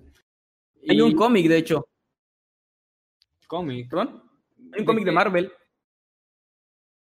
Pero- Ah, sí, ya, ya, ya. No, no entiendo. Bueno, hay un cómic de Marvel con, obviamente, como pasó con Friends, estaba en publicación la serie en el caso de Friends, en el caso de los cómics estaba en publicación todos los cómics, las series que tenía entonces Marvel. Y poco después de esto salió un cómic con una portada negra, me parece. Creo que era de Spider-Man. No, no, no estoy seguro, pero creo que era de Spider-Man. Y la historia comenzaba con Spider-Man mirando los escombros de las torres y lamentándose porque no llegó. Porque no, no llegó a tiempo. Y están todos los héroes, o sea, está Capitán América, están los Cuatro Fantásticos, están todos ahí en los escombros recogiendo cosas junto con todos los bomberos, con los policías. Y es como un, es un cómic corto, como reflexivo, o sea, todo es como el pensamiento de Spider-Man así en, los recuadritos mientras pasan escenas de, de rescatistas y así, como diciendo que, pues sí, o sea, como diciendo que ellos son los héroes de verdad, ¿no? De nuestro mundo. Y pues obviamente Spider-Man, Capitán América no, no están en este mundo para ayudarnos, pero que tenemos a los oficiales, a los bomberos, rescatistas. Se me hizo un, detalle muy chido. De hecho, si tienen, eh, está online el, el cómic, si lo quieren revisar, está muy chido. Sí, sí conmueve bastante. Y como fan de los cómics, también me conmueve eso del pensar como, ¿qué, qué haría Spider-Man si viera eso, no? Si viera que eso pasó en su ciudad. ¿Qué harían estos, estos héroes neoyorquinos? Y está bastante fuerte. Pero bueno, volviendo al, a la lista, tengo, una, tengo dos menciones es- honoríficas que son ya para terminar. La primera es a Kid A. Perdón, pu- puse mal mi cursor. Para Kid A. Glasgow. Él era un, un actor. Salió en pocas películas como secundario, o sea, su carrera realmente iba comenzando prácticamente porque en los 90 salió en varias películas. La más recordada es Leon el Profesional, donde sale, fue, fue el debut de esta chica eh, Natalie Portman y John Renault como, como León. Él sale como uno de los matones de, del, del villano, ¿no? De que era Gary Goldman. Sale, es, eh, es una participación pequeña, pero es muy, muy recordado en ese papel. Él también, al igual que Steve Buscemi, era bombero voluntario, pero él sí estaba trabajando como en su turno como bombero en el momento y murió durante los atentados cuando estaba sacando gente y la torre se desplomó. O sea, fue uno de los que estaban ahí dentro. En ese momento, su esposa estaba esperando a su tercer hijo. Entonces, sí es una historia bastante fuerte y pues él eh, se dedicaba a la actuación, pero también seguía siendo bombero, o sea, como que alternaba ahí lo que hacía. Y pues uno de estos héroes del, del 9-11. Y por último, otra... Sí, sí, Jimmy? Perdón. Es que cuando me di cuenta que todos estábamos callados, pues pienso en que, pues pese a que fue hace 19 años, sigue siendo un tema delicado del cual pues no queda más que guardar silencio al, al, a lo que sucede. O sea, realmente es como, como que no hay un comentario que pueda aligerar la, la plática. Uh -huh. no, no, no, no encuentro como que nada que tú pueda decir eso porque, porque pues es un tema muy sensible y sí es como sí, que no. llega mucho. Sí, sí, les dije que nos íbamos a poner serios. Por último, dijiste el último. Que para, dijiste que daba para plática bien. Y nada más nos pusiste. Dije que daba para plática, pero que el trasfondo era muy serio. Eres tú, ejemplo, te vi. Mark Wahlberg da para plática. Te, me, te, vi metiéndote en la cantarilla, dice Jimmy. y fuiste tú. bueno, perdón. Última mención honorífica, ya para, para terminar esta lista, y es para Gwyneth Paltrow. Ella no estuvo ahí, pero técnicamente salvó una vida. Lara Lundstorm, eh, ella era una empleada de las Torres Gemelas del World Trade Center. Estaba de camino a su trabajo cuando en una estación del metro vio a Gwyneth de lejos y se quedó ahí viéndola, se le pasó el tren, después se subió al siguiente tren e iba bajando a la estación, iba llegando tarde cuando ocurrió el atentado. Pero de no haberla visto ahí, o sea, de no, haber, de no haberse distraído viendo y, y diciendo, ah, no manches, es, es Gwyneth Paltrow, pues hubiera fallecido en, en su lugar de trabajo, ¿no? Prácticamente llegó tarde por, por esta celebridad que, pues obviamente en el momento ni se dio cuenta ni nada, supongo que ya se habrá enterado después al momento de, de que este dato anda por ahí en internet y todo, pero, pero sí, involuntariamente ella técnicamente salvó a una persona de morir en ese, ser una cifra más en, en ese atentado tan horrible del 11 de septiembre del año 2001. Y pues con este dato ya termina mi nota, así que pues ojalá que les haya dado que pensar, al menos que les haya entretenido un poco también y pues ahí, ahí queda mi, mi participación de esta noche. Chale, Manuel. Está, la verdad es un tema muy interesante, siempre es un tema que hay que tomarlo con la seriedad necesaria, es un tema histórico, es una creo que el acontecimiento histórico más importante de nuestra de nuestra e época actual, de los más pues impactantes, ¿no? Que todavía resuenan y pues sí, aunque ya pasaron tantos años como dice Jimmy, nos nos sigue aquí resonando en la cabeza. Creo que todos mientras sí. platicamos de esto recordamos las imágenes y eso es lo que te pone como como en un, un mood más serio. Dijiste que habías terminado, ¿verdad? Porque quiero, quiero decir algo extra. Quiero decir algo, algo extra nada más. Eh, vi a alguien ahí en los comentarios ahorita, y yo siempre todo está checando los comentarios cuando estamos haciendo los directos. Eh, trato de no interrumpir mucho con lo que dicen ahí, pero pues en este caso creo que lo amerita. No voy a decir el nombre de la persona, pero hay una persona, al menos una que yo vi, que estaba comentando que, pues como demeritando el tema que trajiste el día de hoy, diciendo que, que okay. pues no está bien que hablemos de algo de otro país, que esto nos hace malinchistas, que a ver si es cierto que cuando eh, sea lo del 19 de septiembre, que vamos a darle el mismo tiempo o más a, a, algo que le pasó a nuestro país, que hubo muertos, que hubo tragedia, que, o sea, como muy reiterativo. Yo no en inicio lo quise ignorar, pero fue tan reiterativo y luego ya empezó a ponerse agresivo de que no, pues hay un cómic, eh, si están comparando lo de las torres con un cómic, por eso son generación de cristal y no sé qué. X es una persona al final de cuentas tóxica que no merece atención, por eso no digo su nombre. Pero sí quiero dejar claro algo para la gente que haya leído eso, para la gente que tenga a lo mejor una duda al respecto.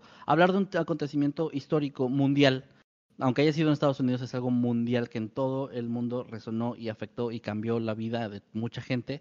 Eh, no es malinchista en absoluto y me parece ridículo que lo quieran comparar. Ahora, si nosotros le dedicamos tiempo a esto y en, en su momento le dedicamos tiempo a algo que haya pasado en México, en Chile, en Perú, en Japón, en donde sea, pues creo que no es por temas políticos o temas, creo que es, estamos hablando de una persona tanto resentida con Estados Unidos por alguna razón.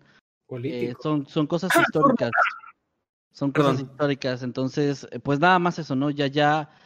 Eh, lo dejo en claro nada más para que no, no, no, no, no se vuelva una costumbre. Ya saben que nuestra comunidad es muy bonita, la gente aquí es muy linda. Yo veo que hubo hay gente que incluso le estaba contestando como de, oye, no, pero no, es, no va por ese lado y lo que sea. Y esta persona insistía, insistía. Entonces ya no le voy a dedicar más tiempo a esto, solo quería aclararlo. Y pues gracias a la mayoría de ustedes porque veo que la comunidad sigue manteniéndose muy linda y entienden y, y, y usan un poquito más la cabeza de decir eh, por qué lo tocamos el tema y por qué no tocamos todos los temas del mundo en un solo podcast de una hora, ¿no? Por cierto que hemos hablado también de, de temblores y eso la razón por la que el año pasado en septiembre no hablamos fue porque estaba todavía, sigue, sigue estando muy reciente lo del 2017, me parece. O sea, realmente creo que es más por respeto que no hemos hablado mucho del tema de los temblores. También hay muchas historias que contar de eso. Pero sí, no tiene nada que ver de dónde, en qué país pasó. O sea, esta misma tragedia pasando en cualquier lugar del mundo es lo mismo, así como lo fue la bomba en Hiroshima, así como lo fue la bomba en Nagasaki también, como muchas otras cosas horribles que han pasado y que hemos contado también aquí. Entonces sí, me parece ridículo y también me parece tonto que diga generación de cristal una persona que está súper ofendida por algo tan simple como un tema de un podcast. Pero bueno. Eh, vamos a dejar el apunte y correcto, vamos a seguir. Eh, pues ya no... Bueno, es que, es que, bueno, mejor no lo digo. siento que tiene razón, hay que darle más tiempo. para que ya tenemos ya el, más el que nada... así. Correcto, correcto. Era, era, nada más que nada más quería hacer el apunte y dejarlo ahí porque sé que la comunidad es mejor que eso y una persona no va a cambiar nada de eso. Entonces, Voy a hablarles ahora sí de mi tema. Perdón, eh, nada más para saber si ya cerraste el 100% el tuyo, Manuel. Sí, claro, ya eso era todo. Perfecto, entonces voy a hablarles del tema que traigo el día de hoy. Ahora tranquilos, no voy a hablar de mis temas habituales, hoy no me tocó eso, por eso lo estamos dividiendo así. Voy a hablarles de algo sumamente curioso. Yo creo que es de esas cosas, y les estaba platicando antes de que empezáramos la transmisión a mis compañeros, que siento que es de esas cosas o acontecimientos históricos que si bien no necesariamente son como únicos, sí son tan raros y son tan poco frecuentes que en, en los casos que les voy a platicar sí se vuelve como algo de es difícil de explicar. Incluso ya hemos traído temas similares donde pasa una sola vez, como lo de los dientes que explotaban, que es como pasó en ciertos puntos de la historia, pero luego no vuelve a pasar nunca y dices, pues, ¿cómo lo explicas? Para, para poder explicar algo necesitas que siga pasando para tratar de estudiarlo, ¿no? Entonces traigo dos cosas, dos casos pequeñitos que yo los relaciono de cierto modo, aunque pasaron en épocas completamente diferentes. El primero de ellos, seguramente ya escucharon hablar de él algunos de ustedes, sobre todo los que estén un poquito más clavados en temas de cosas curiosas de la historia, es una llamada epidemia de baile que ocurrió en el año 1518. ¿Sí han escuchado hablar de eso, chicos? Sí, sí, sí. Muy curioso y muy raro. Lo vi en la película. Me pareció un poco ridículo. Es, un, es, que... No, era High School Musical. Ah. Estás confundiendo. no, no me refería a eso. Lo vi en South Park. Este, no, no, no. Eh, esto ocurrió, como les decía, en el año 1518 en Estrasburgo, al noreste de Francia, aunque en ese momento no se llamaba Francia, pero digamos que es, actualmente es Francia. ¿Por qué no hablas de algo, de aquí del país? O sea, ¿por qué tienes que hablar de franceses? Porque han hecho los franceses por ti? Tengo ascendencia francesa, como pueden ver. Ah, Perdón, bueno, entonces... Perdonen mi francés. Eh, bueno. Perdona mi pregunta, perdón mi aportación tan pendeja a esta comunidad tan bonita.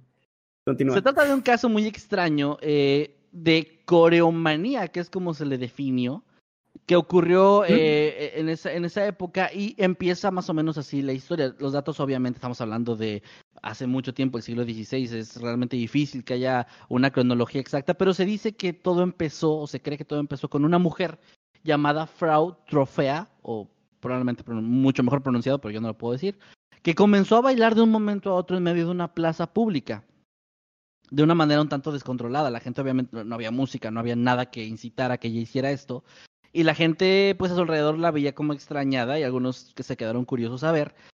Y lo extraño no fue nada más el hecho de que ella hiciera eso, sino que poco a poco, al paso de los minutos, se empezó a unir más y más gente a este baile que ella hacía, lo cual obviamente entre más gente estaba ahí bailando sin razón y sin música, pues más gente se quedaba a ver qué pasaba, ¿no?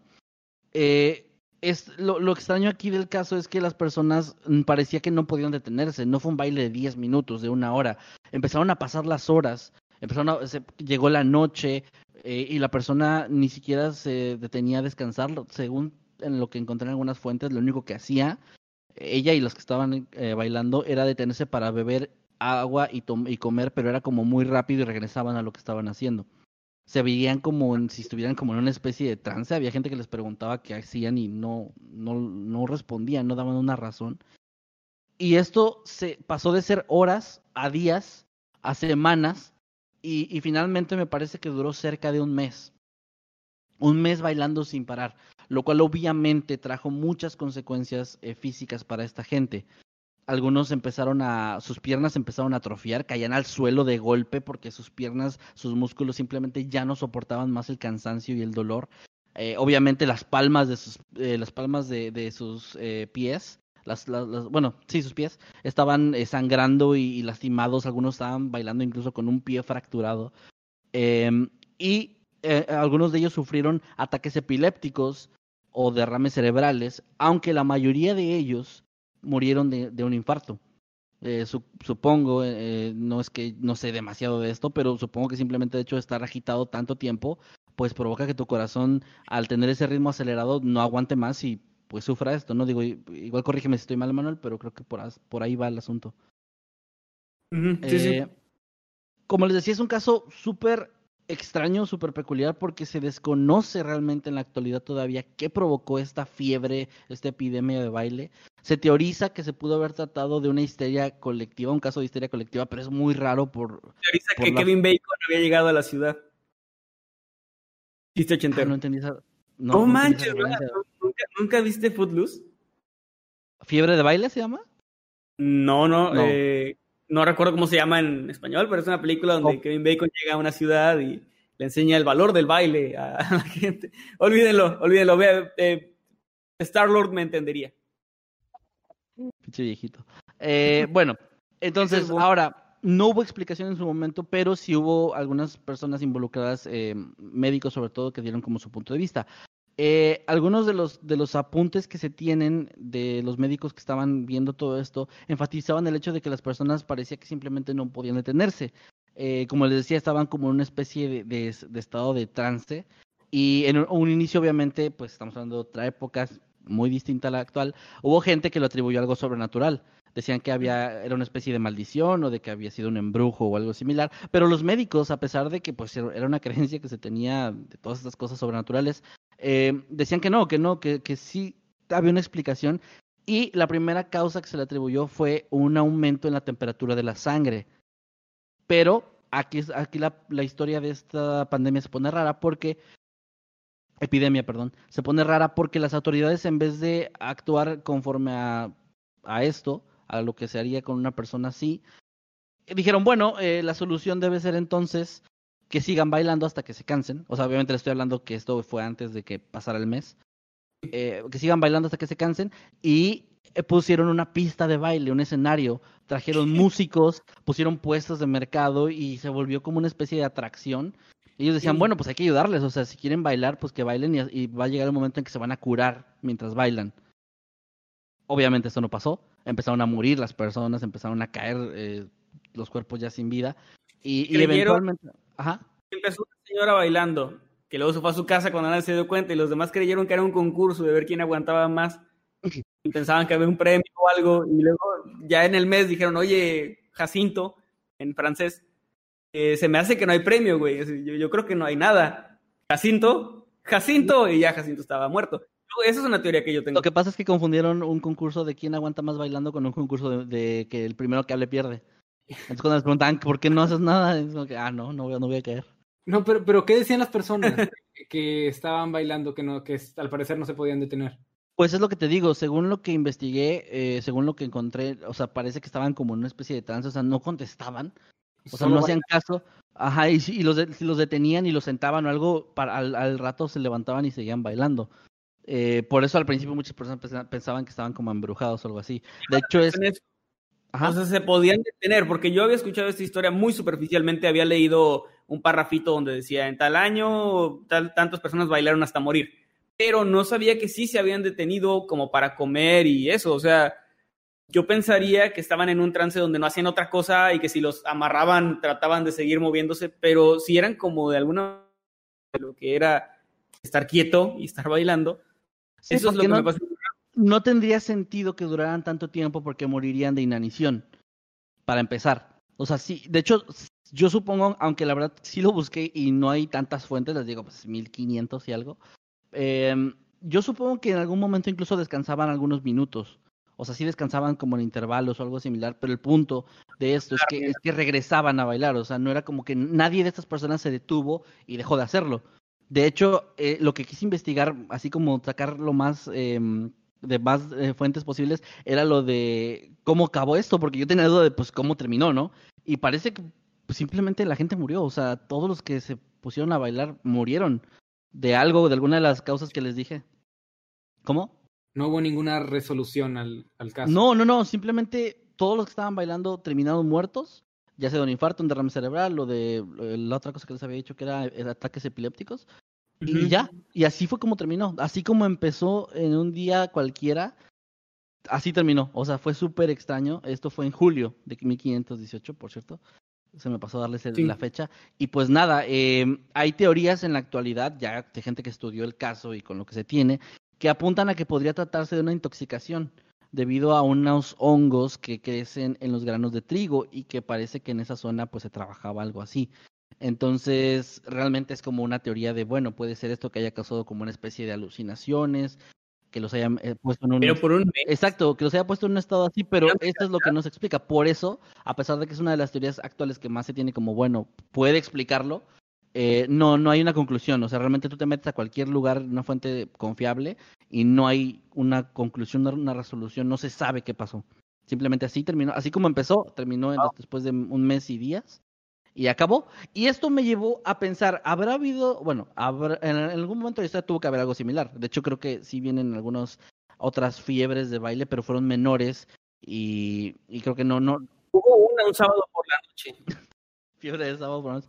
Sí, a mí me dio fiebre un sábado por la noche, pero estaba en cama.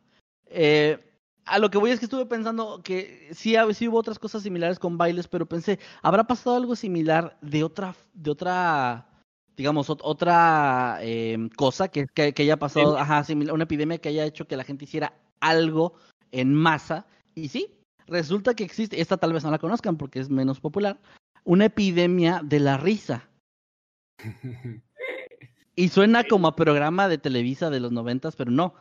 Es, es un... eh, risas enlatadas aquí, Iván. No, fue, una- fue en serio, fue una, una epidemia donde eh, en Tanganica, que actualmente es eh, Tasmania, sí existe Tanganica. Queda más risa que vivir en Tanganica. O sea, fue por eso, güey. Asunto. Que encontramos el origen del virus. No seas mamón. Se enteraron de que, su, de que el lugar donde vivía se llamaba Tanganica y todos se rieron hasta la muerte. Esto y ocurrió en... luego- mil no- Ah, bueno. Ajá. No, no, no, no, No, no, dilo, dilo, dilo. Iba a hacer un mal chiste. No, no, no. Ya no quiero O sea, ser Manuel lleva como comedia. 10, vas. No, ya no, es que, Jimmy, ya, a mí eso nunca me ha es que ya interrumpí. No que hace un chiste cuando tienes que interrumpir y hacer lo imposible para tener la palabra y decirlo. Ya no. ah, Le quita lo gracioso, así que no lo haré. Bueno, Buscaré otra oportunidad. Y eso a mí nunca me A ver, les quiero... ¿Conocían el caso para empezar, el de la risa? No. Ok. ¿En qué año creen que pudo haber ocurrido? Mm, pues sabiendo que en ocasiones anteriores nos has troleado, haciéndonos pensar que ocurrió hace muchos años y en realidad es muy reciente. Fui yo. Ah, ¿Qué nos confunde? Fue Cállate. Masketman. Deja, deja hablar a Kevin. Am, yo diría que quizás en los años 60. Su puta madre. Este, sí, sí, 1962. Así matas un tema. 1962. Sí, exactamente. Este, wow. Ni me dio tiempo de, de especular. No, ya, Bueno, tu, tu pun- lo que digas no va a estar tan chistoso. Ah, bueno, que ya, ya, ya, ahora sí vamos, vámonos a ponernos serios, no como Ah, la gente de la epidemia. Eh, ocurrió, eh, como les decía, en Tanganica, 1962. Tan canica. ya no voy a decir el nombre del lugar. Ocurrió, mira, no digas Tanganica para que no se tan chistoso. Abrevia lo di Tanga y ya. ok, Tanganana. Ajá, La gente- una, La gente de Tanga. ya no existe Tanganica, se llama ahora Ta- Tasmania. Los tanganeses se llamaban, o sea, los tanganiquenses, tanganicanenses. Los, Tanzania, perdón, Tanzania, no los Tasmania. entangados. Eh, no, no sé cómo, no sé cómo se dice. Este... ¿Ya? ¿Ya acabaron de matar de la risa a nuestros suscriptores? Pero, No ¿por qué creo, no creo que estén. No creo que ¿Por qué hablas de Tanganica? ¿Qué han hecho los tanganiquenses por ti? Habla de México. Ya no existe Tanganica, déjame en paz. Voy a, Bueno, pero, bueno, parece que eres muy fan de ellos. a, a ver si hablas de la fiebre de risa de México. Bueno, ocurrió en una aldea llamada Cachacha. Producido por Jorge Ruiz de Pinedo. En una, Oigan, en una oigan, aldea Oigan, ¿Qué? Night Wanda dice Tangamandapio. ¿Por qué hablas de Tanganica, güey? ¿Por qué no hablas de Tangamandapio? Aquí en nuestra República Mexicana. Tu pueblo natal. Un pueblo, un pueblo natal con atardeceres arrebolados. Oh, diablos. Que alguien, por favor, nos ponga la peluca y la nariz de payaso, por favor. Sí. ¿Quedamos, Jimmy? ¿Quedamos? Cuando Quedamos. Don y Doña Comedia, ustedes eligen quién es quién, terminen, Yo ya puedo dar mi tema. Yo soy Doña. Ok, eh, ocurrió en una aldea llamada Cachacha, en la costa occidental del lago Victoria. No, haces- Bueno. no ayudas este caso, Kevin. Adelante, no estoy diciendo nada. Ok, creo que ya estoy cayendo en lo de la lista de, de reírse por cosas inapropiadas en momentos inapropiados. Perdón. Murieron muchos niños, Jimmy. Murieron, de eso te da risa, murieron muchos niños por culpa de esto. Bueno, eso no lo sabía. No, no es cierto, te quería chingar. Eh, Muchachas. ok, la epidemia eh, comenzó el 30 de enero de 1962 en una escuela misionera para niñas en esta aldea que mencioné. Comenzó con tres chicas que empezaron a reírse descontroladamente de un momento a otro sin razón aparente y no podían detenerse. Y después esto se empezó a expandir por toda la escuela, o sea, todos los alumnos de ese salón y después de toda la escuela eh, empezaron a, a reírse y era una risa que decían que se veía dolorosa, de esas risas, creo que a todos nos ha pasado que nos hemos carcajeado hasta el punto que no te puedes detener. Imagínense eso, pero que literalmente no te puedes detener. Esto llegó a afectar a 95 de los 159 alumnos, bueno, alumnas, eh, que estaban en ese momento, que tenían una edad entre 12 y 18 años. Eh, estas risas podían tener una variación de durar ya sea algunas horas, algunas se detuvieron después de algunas horas, o incluso la que duró más tiempo en, riéndose continuamente duró 16 días. Eh, los maestros, ningún solo maestro ni personal de la escuela se vio afectado por esta eh, epidemia. Nadie, nadie se vio afectado, solamente los alumnos. Pero eh, pues se volvió un problema rápidamente porque, como les decía, se expandió rápido y los maestros decían que ya no podían dar sus clases, o sea, ya, ya era imposible, los alumnos no se, incluso aunque trataban de detenerse y taparse la boca y todo esto, no lograban concentrarse y pues las clases simplemente tuvieron que detenerse hasta el punto en que la escuela se vio obligada a cerrar el día 18 de marzo del mismo año por esta, esta extraña epidemia. Después de que la, escuela cierra y las alumnas son enviadas a sus casas, la epidemia entonces se extiende a un pueblo cercano, donde se hospedaban varias de estas chicas que iban a la escuela. Ahí, eh, en abril, entre abril y mayo, más de 217 personas tuvieron ataques de risa en ese lugar, la mayoría de ellos niños eh, de edad escolar o adultos jóvenes, no había casi nadie de adultos eh, mayores de 25 o 30 años que se vieran afectados. Eh, la escuela, después de esto, pues pasa el tiempo, hay gente que se tiene, gente que sigue. Luego la escuela trata de abrir en mayo otra vez, pero vuelve a cerrar en junio porque la epidemia se vuelve a propagar para otra escuela cercana donde afecta a otras 47 mujeres y finalmente hubo un último brote en, otro de los pueblos que están cercanos ahí. No digo los nombres porque están bien raros. Y, y, otras dos escuelas infantiles fueron cerradas. No se sabe qué, qué, qué provocó esto. O sea, se, se, se, pensó que podía tratarse de alguna especie de virus. Existe, existe el gas, de el llamado gas de la risa, que es eh, esa cosa sí sí es real sí te puede provocar eso eh, risa incontrolable que te duele y todo eso pero pues aunque pues, una teoría decía que podía tratarse de, de, esto de una especie de ataque o algo similar a, a, las escuelas pues era extraño porque solo afectaba como les decía a los niños ningún adulto se vio afectado ni mucho menos y así como empezaban a reírse pasados las horas los días o bueno en este caso las de 16 días máximo se detenían y ya no, no regresaban a eso, no contagiaban, no infectaban. ¿Nadie murió de risa? Mm, no, no, nadie, nadie murió de risa. Eh, me, me, sorprende. No, no, y, ya hablando, en serio. Tampoco aquí en el chat nadie va a morir de risa. no, a ver, hablando en serio, ya dejando los chistes de tangas a un lado, eh, me, me sorprende más que, que haya muerto gente, que no haya muerto gente aquí y que se haya muerto gente en la pandemia de, del baile, debido a que la risa es algo que te cansa muchísimo más rápido, especialmente cuando es intensa e, esta. Es como que tus músculos te, te, te, exhaustas. Es como te ya te duele la panza, te tiras al piso y ¿cuánto tiempo te has estado riendo? ¿Un minuto? Y luego y duele. Y duele. Y duele. hasta, que, hasta que nos duele, ¿no? Ya en algún momento.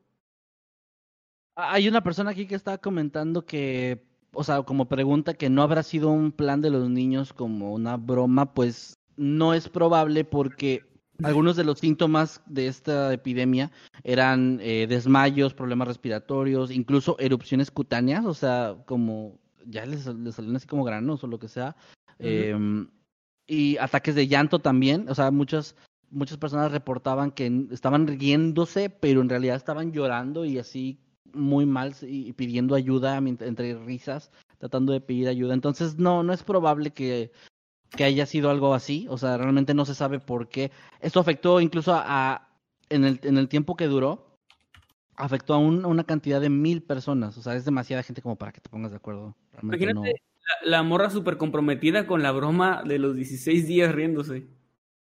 Sí, no, no, o sea, no. Eh, Perdón, esto fue, pues es Tanzania, ¿verdad? Lo que ahorita es Tanzania, sí.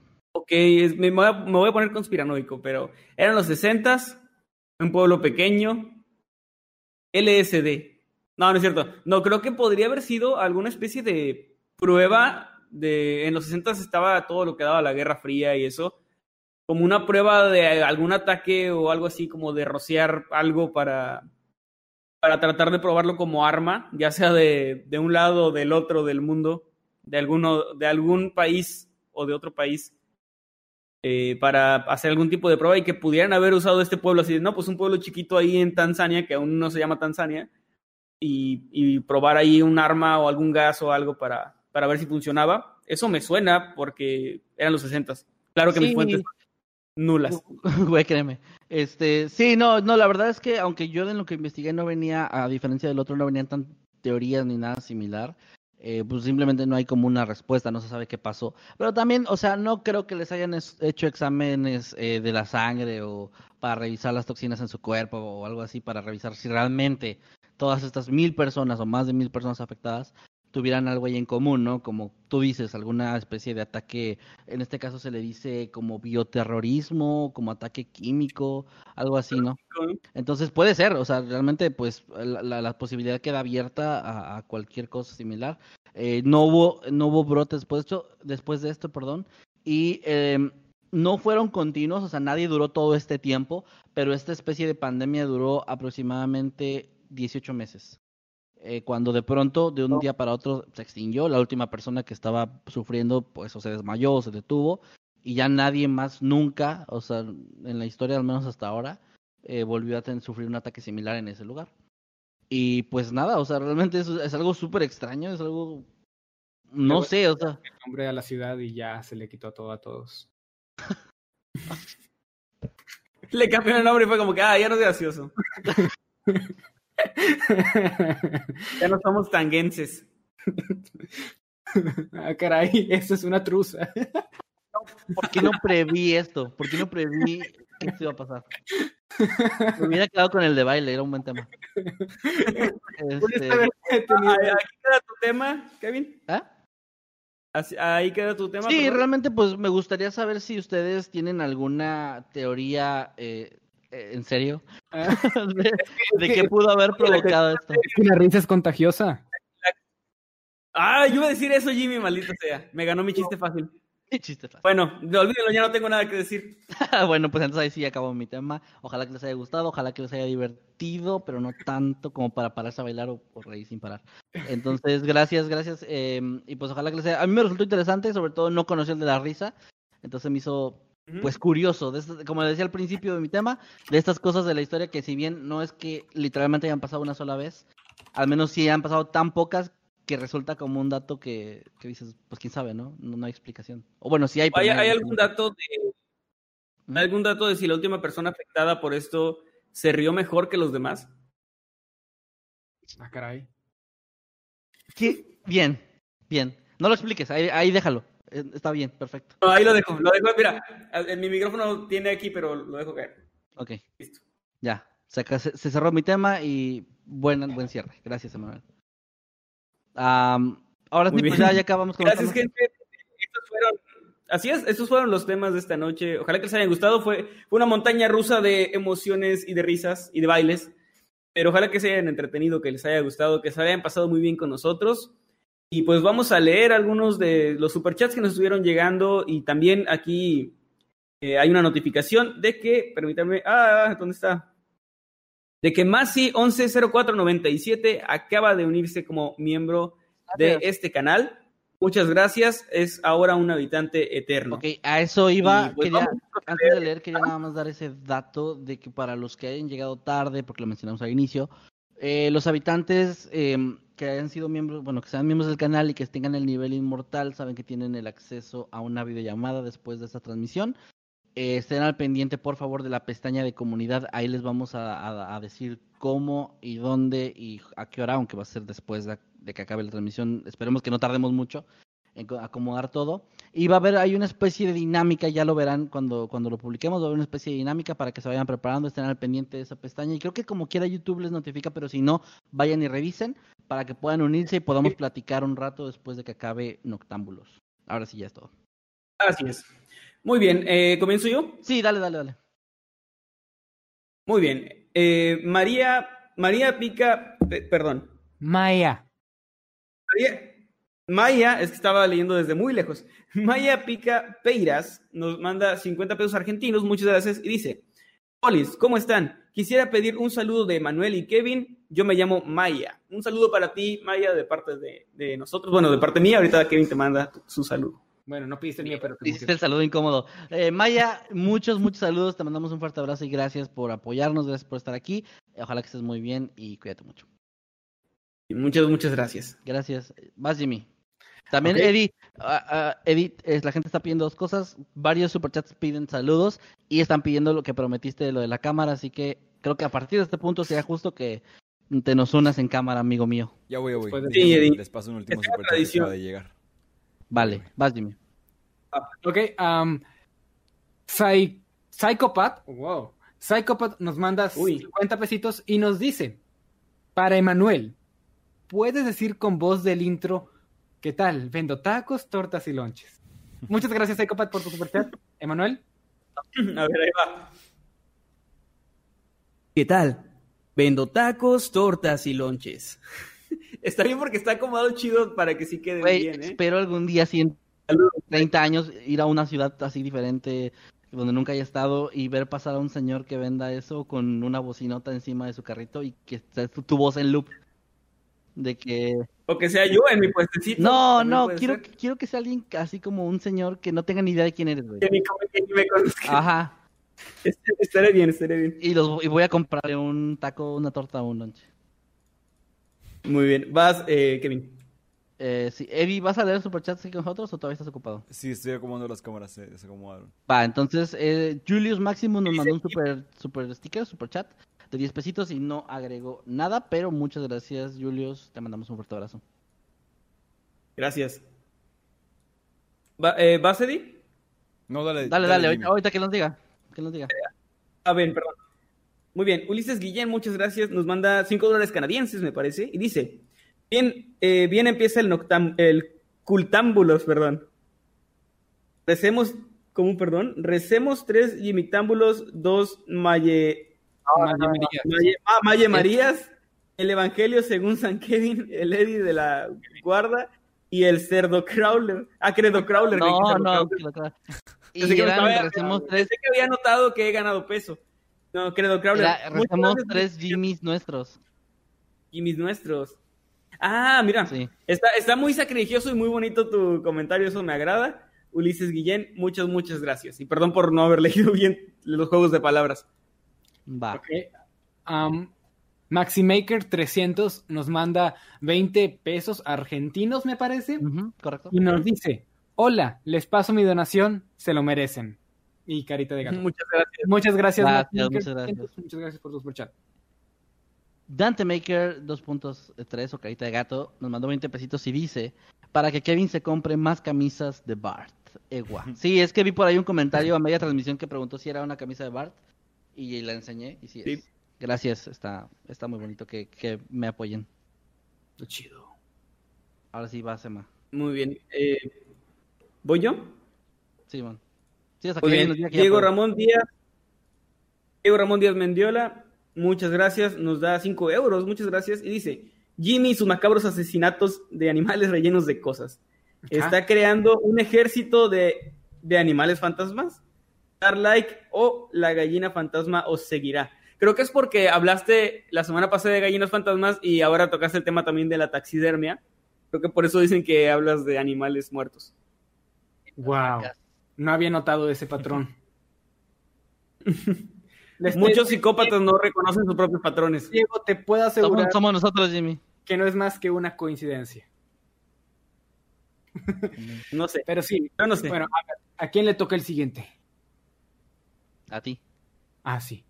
Clara Leticia Ayala nos manda 50 pesitos y nos dice, ¿se dan cuenta que todo lo que dijo Jimmy son cosas que hacemos los biólogos y es súper padre? A ver, a ver. Ver aves. Ver a ver. Ah, ver a ver. a ver. Ya, a ver, a ver. es cierto, ¿eh? Es cierto. Lo- Los, biólogos normalmente se paran junto a ti en los baños públicos. Ah, Y si estás en y si estás en el metro, los biólogos llegan y se sientan junto a ti aunque el metro esté vacío. Es, es cierto eso. Qué cabrón. Pues yo no No conozco. es cierto, no, se refiere a los, se conservar aves y a la taxidermia. Tal vez no sé si los biólogos hagan, hagan taxidermia. No veo por qué no. O sea, no es, no es como que. Sí, pero pues volvemos No, yo- disclaimer, no es algo que, que yo, ah, no, yo porque lo encontré aquí, yo creo que es así, o sea, solo Sí, es... creo, creo que ya sabe Jimmy está, está bromeando. le- Ok, ya, Clara.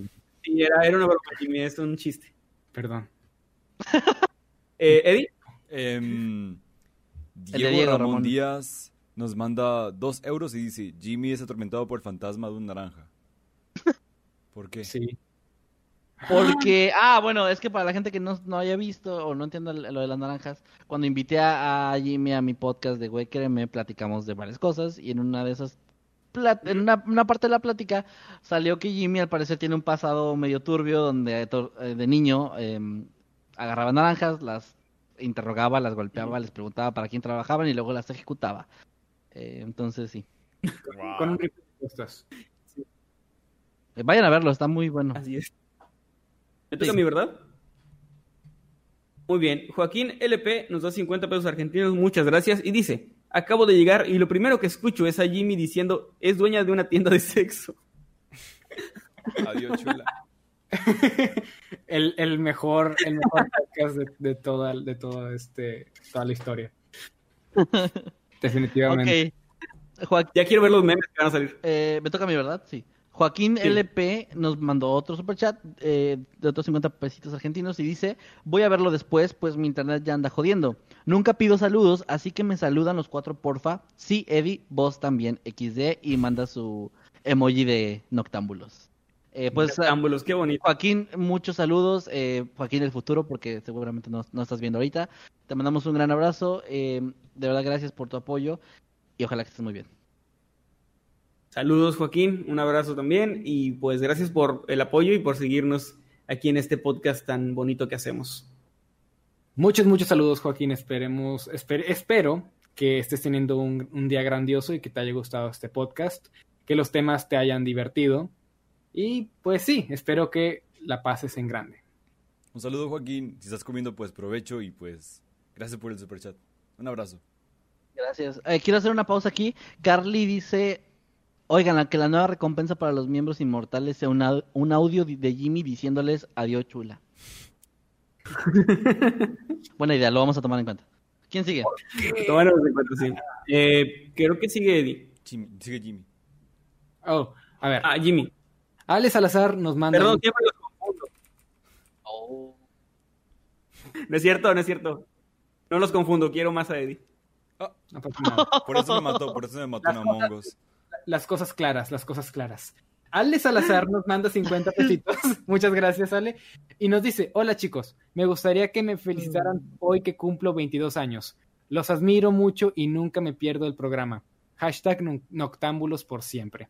Ah, qué bonito hashtag. Gracias, Ok, Ale, ah, gracias. Ale Salazar, muy, muy feliz cumpleaños. Esperemos que este día lo hayas pasado increíble y que el podcast te haya parecido cuanto menos entretenido y que te hayas reído tanto como nosotros con la parte de las, de las pandemias de baile y, y la risa. Que Kevin se enoja porque nos reímos. Lo de Sí. Oh, no. Muchas felicidades, Ale. Feliz Sí, cumpleaños. Ale, muchas gracias. Feliz cumpleaños, pásatela bonito o que te hayas pasado bonito más bien porque ya se acabó el día. Y pues nada, disfrútalo mucho a pesar de que la pandemia nos está molestando a todos. Espero que lo hayas, eh, hayas tenido un día muy bonito. Y no la de la risa. Ya casi tienen la misma edad. 22 y ojalá que hayas comido muy rico. Sí, sí, sí. Felicidades. Ya te voy a alcanzar por ahí. Ah, caray. Ya merito. Oye, eso, eso es acoso, Eddie, no puedes. En años, en años. En años, en años.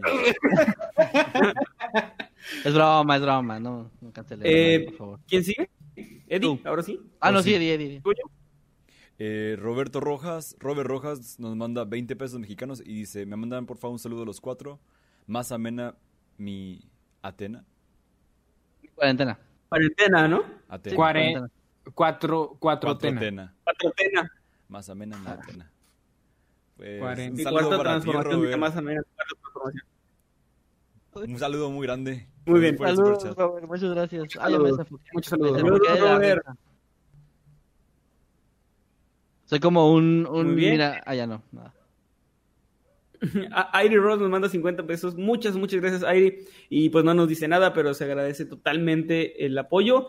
Y de nuevo, Airi Ross nos manda 9 pesitos y nos manda ahora sí un emoji de una carita haciendo así. Muchas gracias. No vuelvas a hacer. Eh, por favor. no lo a- Me pone El infiltrado. me da ansiedad. El infiltrado nos manda 20 pesitos y dice saludos, besos en el siempre sucio para todos. Gracias, el infiltrado, Pues que tu nombre es muy acorde a lo que dijiste. Eh, gracias y un saludo. Eh, en- saludo normal. caballeros. Muchos saludos, infiltrado. Vas, Ah, me toca a mí. eh, sí. Ah, Meteo, Meteor Dreams nos manda dos dólares, muchas gracias. Y nos dice, ¿ustedes no han hablado de la teoría del, de Canon? QAnon. Mm, Quanon. creo que no. ¿Quanon? ¿Canon? No, no, no lo ubico. No, creo que no lo ubico tampoco. Hab- Habría que ver qué es. Ajá, habrá que ver qué es, ah, pero no. Eh, y muchas gracias por el superchat.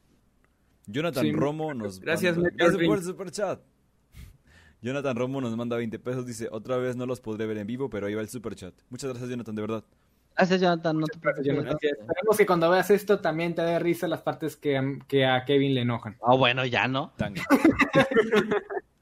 Aquí el tigrillo nos comenta que mañana es su cumpleaños y que si lo podemos felicitar. Así que cum- feliz cumpleaños, perdón, para ti, querido amigo el tigrillo, y que te la pases muy bien y comas muy rico. Felicidades, muchas felicidades. Feliz cumpleaños. Eh, ah, perdón, eh, Iván Fer- voy yo, ¿verdad? Iván Fernández dice, eh, nos comentó la danza de la muerte o danza macabra. Es un género artístico tardo medieval cuyo tema era la universalidad, universalidad perdón, de la muerte. No sabía eso, qué interesante. Eh, Wow. Pero, o sea, eh, entiendo por qué va unado al tema, pero creo que no, no, no creo que sea lo mismo. Sí, voy, voy a investigar porque me llama la atención. Pero bueno, gracias Iván Fernández por ese comentario. Muchas gracias. Se agradece siempre el, el enriquecer los temas con sus aportes. Sí, es muy lindo, gracias, de verdad. Eh, Jimmy, Pues ah, más, no hay mucho más más que mandar saludos a Javiera, Javiera Antonia Pérez, que es nueva suscriptora, dice que se acaba de suscribir. Ah, has encontrado un mundo muchas increíble, gracias. son historias geniales, te va a encantar. Esperemos que disfrutes mucho la estadía como habitante de este mundo creepy. Me salió Ay, bien. ah, qué bonito. Bonito. gracias, sí. Eddie, Jorge Aparicio León nos manda 10 pesitos mexicanos y no nos dice nada, pero muchas gracias por el superchat, Jorge. gracias, muchas gracias. Muchas gracias, Jorge. Gracias, también muchas gracias a Peter León que nos manda 20 pesitos y dice buenas noches chicos, llegué a- algo tarde, jiji. Pues no te preocupes, esperamos que, lo, que hayas disfrutado de lo que alcanzaste a ver y que puedas disfrutar en la repetición lo que te perdiste.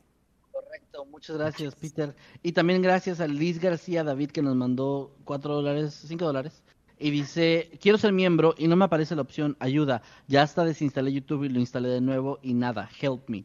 Ok, no, creo que sí, si tienes Puede ser por no, país, no, ¿no? creo- bueno, sí, sí, sí, eso es un importante. Si su país no permite esto, eh, pues ahí sí no podemos hacer mucho, pero no es casi, es rarísimo. Lo más probable es que tengas una eh, un producto de Apple y Apple por alguna razón no muestra este botoncito de unirse.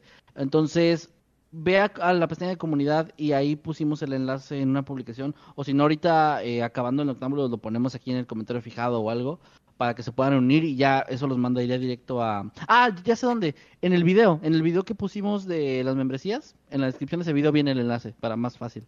Este, y Ah, ahí así sí pueden entrar. Ahora, si aún así no puedes, entonces ya debe ser programa o ya de- sea tu cuenta, tu país o otra cosa que ya no podemos hacer ahí mucho. Eh, Pero gracias cierto. por tu superchat. Eso, o quizás está en Tanganica. Continuemos. Perdón, no lo vuelvo a mencionar. Ignoren ese comentario. Continuemos. ¿Quién sigue? Eh, pues sigue Jimmy precisamente. Jimmy, Oh. Bueno, pues a Pablo Vargas nos manda un superchat de 20 pesos. Muchas, muchas gracias, Pablo. Y nos dice: Hola, manden, mándenle saludos a mi mamá, la señora Amelia. Ok, Oh, señora Amelia, saludos. muchos, muchos saludos para usted. Esperemos, no- si está viendo el podcast, pues muchos saludos para usted y para su hijo. Esperemos que les haya gustado estos temas y ver a estos, a estos jóvenes reírse de cosas que nada que ver. Entonces, espero que les, que les haya gustado. Todavía nos acusa. Ah, no, me incluyo, me incluyo en, en- en el grupo, así que no los estoy dejando fuera. No bueno, gracias Pablo, muchas gracias. Hanelis San Miguel nos manda 20 dólares y dice saludos desde Los Oh. Ángeles. Un saludo. Saludos. Muchas gracias, saludos. Gracias, muchísimas gracias por su por sus aportes, chicos, en serio. Ah, También a Patricia Jara, que nos manda 3.500 pesos chilenos, creo. Y dice, muchachos, no se enojen. Pues no, realmente no nos enojamos. Es nada más hay una, una indicación pequeñita para una aclaración, nada más fue. Sí, no, no se preocupen, no, no, para Pero no, nada. no nos enojamos. Para nada. Eh, también aquí Angélica Arciniega nos mandó cuatro mil pesos colombianos y dice salúdenme y un emoji de besito. Saludos Angélica Arciniegas, espero que estés muy bien. Eh, te mandamos un fuerte abrazo y un gran saludo. Gracias, gracias por tu apoyo. A ver, ah, Meteor Dreams nos manda un super chat de dos dólares y nos dice: Quanon es una, una, una teoría, conspira, eh, teoría de conspiración que la investiguemos. Lo dice en inglés. Y bueno, esa es Ok. una, es una teoría de conspiración. Muchas gracias, eh, Meteor Dreams, por tu super chat. Sí, gracias. eh, la vamos a investigar, suena interesante. eh, eh, gracias, gracias por el aporte. Hay más superchats, me parece, ¿no? Pero no. no- Solo uno que está en Sí. el chat. Altair, Sí. Altair nos manda 5 dólares y nos manda a un, creo que es un perrito o un zorrito riéndose diciendo jajajaja. y muchas gracias, Altair, gracias. Y pues un saludo para ti, muchas gracias por tu aportación. Muchísimas gracias. Vamos a leer algunos comentarios. Correcto, correcto. Quiero leer aquí, por ejemplo, uno de Sensui20 que dice, hola amigos, deberían hacer un versus entre las leyendas de cada país y quién ganaría, así como eh, la sucia, eh, supongo que es una leyenda, versus el jinete sin cabeza. Saludos desde Honduras. Está chido la idea, Ok, la como, como peleas de, de personajes de leyendas. A lo mejor está chido hacerlo como, o sea, como, como dinámica, más que como un video. Eh, Ajá. Estaría chido. Eh, gracias, gracias ahí por la idea. Muy bien, también a Viri Ferral nos dice, siempre es un deleite escuchar sus temas, chicos. Saludos desde el Estado de México. Un saludo muy, muy grande y un, un abrazo para ti hasta, la- hasta el Estado de México, desde acá de Matamoros, Tamaulipas. Viri Ferral. Muchas gracias. Ah, ¿alguien- Eddie, Jimmy, ¿alguno que quieran leer por acá? Ah, a ver, Le Conductor, qué bueno que no me alburió, dice, siempre me quedo hasta el final de Noctámbulos para poder seguir escuchando esas hermosas voces que estuvieron allí cuando estaba triste. Muchas gracias por seguir en la plataforma, chicos. Los amo. A ustedes, gracias. Nosotros los amamos a ustedes. Él, él- él es, él es miembro del canal, me parece. Así Sí, que correcto. también un agradecimiento por eso. Aquí hay un comentario precisamente de uno de nuestros miembros de Cubita de Hielo que dice, falta un emoji de Eddie y pone ahí nuestros emojis, pone el emoji que ya cambiamos de Jimmy, que ahora dice hashtag caca. Y sí, el de, el de Eddie está en proceso. Eh, Iván Bravo, que es arroba señor Marmotín en, en Twitter, síganlo, es un gran artista. Él, él es el que estaba El trabajando con nosotros. Sí, él es el artista detrás de todos los emojis que ven, también de las insignias. Y él es, este, parte de lo que le pedimos fue, pues, estos emojis también de Eddie y de Jimmy. Eh, ya de hecho nos mandó un concepto a, hoy precisamente de Jimmy Rambo y lo podrán ver pronto. Eh, recuerden, YouTube nos deja cierta cantidad de emojis limitados. Entre más miembros haya, más nos van dejando. Entonces, en un principio eran cuatro, pero como se unieron muchas personas en, la- los primeros días, logramos subir, me parece que hasta 11 y nos, dej- nos queda ahorita creo que un espacio o dos más. Y bueno, pues ahí estaremos actualizando lo más que podamos. Gracias por el comentario. Un saludo a Analí Castillo. Perdón, un saludo a Nelly Castillo que me está pidiendo aquí saludos, saludos para ti. Y también eh, Gire o Gire BC dice, Jimmy, eres súper, hiper, mega guapo. Oh, no, ustedes son los guapos. Ustedes roban el aliento de Como no sabes qué cada semana. Nah, estuvo bonito. contesta gracias, Jimmy. No seas, no seas- ah, no seas, este, envidioso, Manuel. Contesta gracias. Es, es No, lo no, correcto. Dar gracias. Eso es muy, Bueno, eso- ¿qué más tenemos eso aquí? es muy- eso es muy feo. ¿Quién dirá gracias ante un cumplido? Miren, aquí Laura Nicte a Castañón Esquivel dice, por cierto, feliz día del historiador, si es que aquí hay alguno. No sabía que había día del historiador, Ah, pero muchas felicidades a todos los historiadores que, que además sean habitantes. Muchas gracias y muchas felicidades. También Abigail Rod- Rodríguez, perdón, dice, increíble podcast, perfecto para los fines en cuarentena. Qué bueno que se la pasen bien aquí con nosotros. Miren, a- pre- precisamente Liz García se acaba de convertir en, en miembro del canal, en habitante inmortal. Qué chido, muchas gracias. Esperemos, esperamos verte ahorita después de, de la transmisión en la llamada. Gracias por unirte. Gracias. Eddie, Es la chica que ¿algún- preguntaba, ¿verdad? Mari Galindo. Sí, creo que ya pudo, creo que ya pudo, sí. Era ella. Creo que sí. Mari Galindo dice... Hola, yo vengo siendo la tía del grupo. Ya estoy algo mayor, pero me gusta su canal. Siempre tienen buenos temas. Los escucho en Spotify mientras trabajo. Un saludo, Muchas Mari. Ah. Muchas gracias. Saludo. Muchas gracias. Que, que estés Pues- muy, muy bien. Pues bueno, con esto llegamos a- ahora sí al final de este podcast. Gracias a todos los que estuvieron, los que comentaron, los que nos mandaron su superchat, los que nos compartieron su opinión. Muchas gracias, valoramos mucho todo lo que ustedes hacen por nosotros y tratamos pues de entregarles eh, entretenimiento de calidad y bastante interesante. Muchas gracias también, Eddie, que aquí está en, en cámara y ojalá sea, sea costumbre que al final pues nos ayudes ahí, aunque sea a, a leer comentarios y superchat a cámara, estaría chido. Claro se haga sí. ya como tradición. Y tus redes sociales, Eddie. Ay. Eh, me pueden encontrar como arroba edisecker en todas las redes sociales y en Twitch, pues, más que nada en Twitch, que ahí ya estoy haciendo directos casi todos los días. Muy bien, sus redes sociales, señor Jimmy. Ah, espera, llegó, perdón, un superchat. Te interrumpieron, Jimmy, con un superchat. Eh, ¿Puedes leerlo? No pasa nada, Liz García. La cual nos manda 5 dólares. Muchas gracias, Liz. Y nos dice: Gracias. Gracias por la ayuda. Desde el Noctámbulos anterior estaba intentando.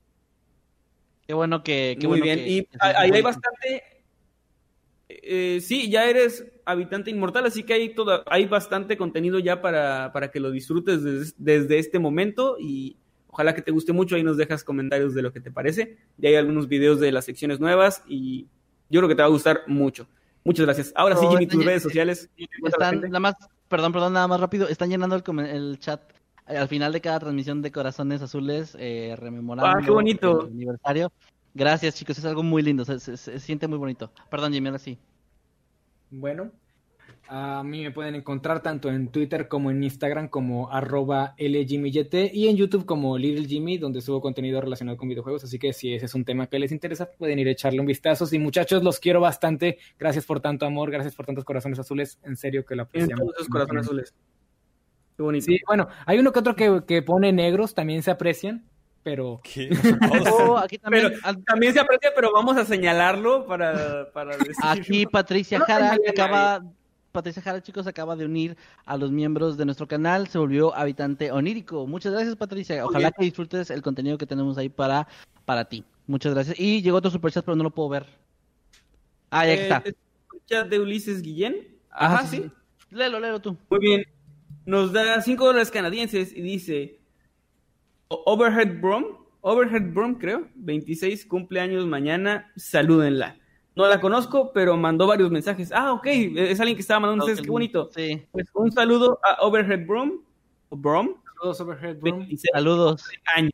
Muchos Y muchas gracias, Feliz Ulises. cumpleaños. Adelantado. Feliz cumpleaños. Y- Esta es la prueba de lo que les decía de, de lo bonita que es esta comunidad. Gracias, Ulises. Siempre hay alguien poniendo ahí la, la, el ejemplo de, de lo bonito que es ser parte de este, de este grupo de personas tan bonitas. Gracias, gracias de verdad. Y felicidades. Generalmente tenemos, o sea, sí estamos como al pendiente, bueno, nosotros no podemos, pero tenemos ahí a Heidi que nos ayuda, también a Crickstar, que nos ayudan a capturar los mensajes de la gente que cumple años y eso, pero obviamente no, no siempre se puede y está muy chido que él se haya dado cuenta y que haya hecho este, este bonito detalle. Dice que es Eh, a mí me encuentra, perdón, ¿sí?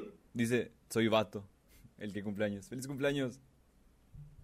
Y dijimos que era chica. No sé, no sé por qué. Ah, dijo es que dijo yo, dijo no la conozco, entonces Ah. creo que por eso. Ah, claro, claro, sí. Bueno, Bueno, muchas gracias, eh, perdón. Kevin, tus redes sociales, ¿cómo te encuentra la gente? Claro, a mí me pueden encontrar en Twitter, Instagram, Facebook, TikTok, eh, como arroba Kevin Masketman. Tengo, tengo esa ventaja de tener todas mis redes con el mismo, el mismo arroba, y así que es sencillo que me sigan. Y además soy, go- soy gordo y lento, entonces es, es fácil que me sigan. Eh, síganme, por favor.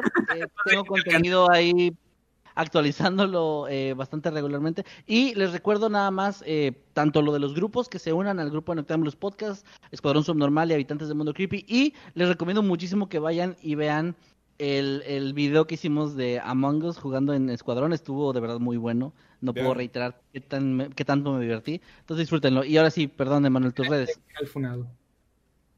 Eh, ¿Ibas a decir algo, Eddie? Que vean cómo se me rompió el corazón, nada más. Y que lo disfruten. Ah, sí, me lo siento. Lo siento, pero era necesario. Y pues bueno, gente, a mí me encuentran tanto en Twitter como en Instagram y TikTok. Tengo un TikTok, subí un TikTok. No, güey, no es como. Eh. Ay, este señor. No es como hice en Twitter. eh, subí un video a TikTok, no sé si sentí... ay. No, Subí subí un- TikTok. Eso hice. Subí un- subí un- Subí, yo, yo subí la aplicación, o sea, la red social yo la subí, entonces subí le, una. le- le di a enviar al Tito. Al Tito.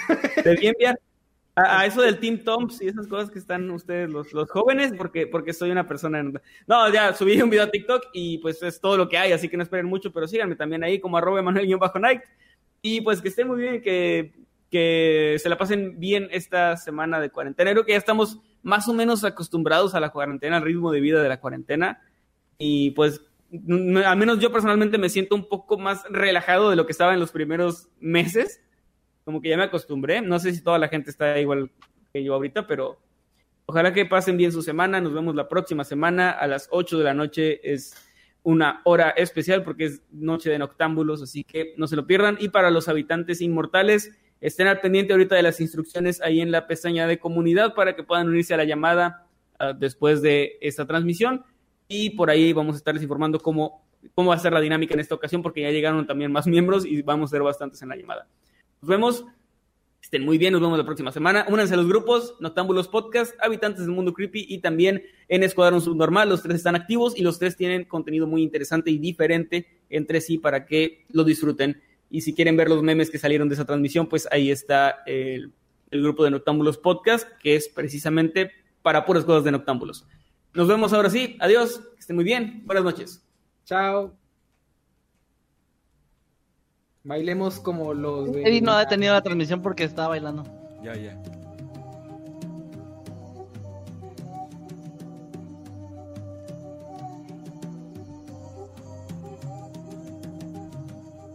Yeah, yeah, yeah, yeah, yeah. Ram pa pam pa pam pa pam.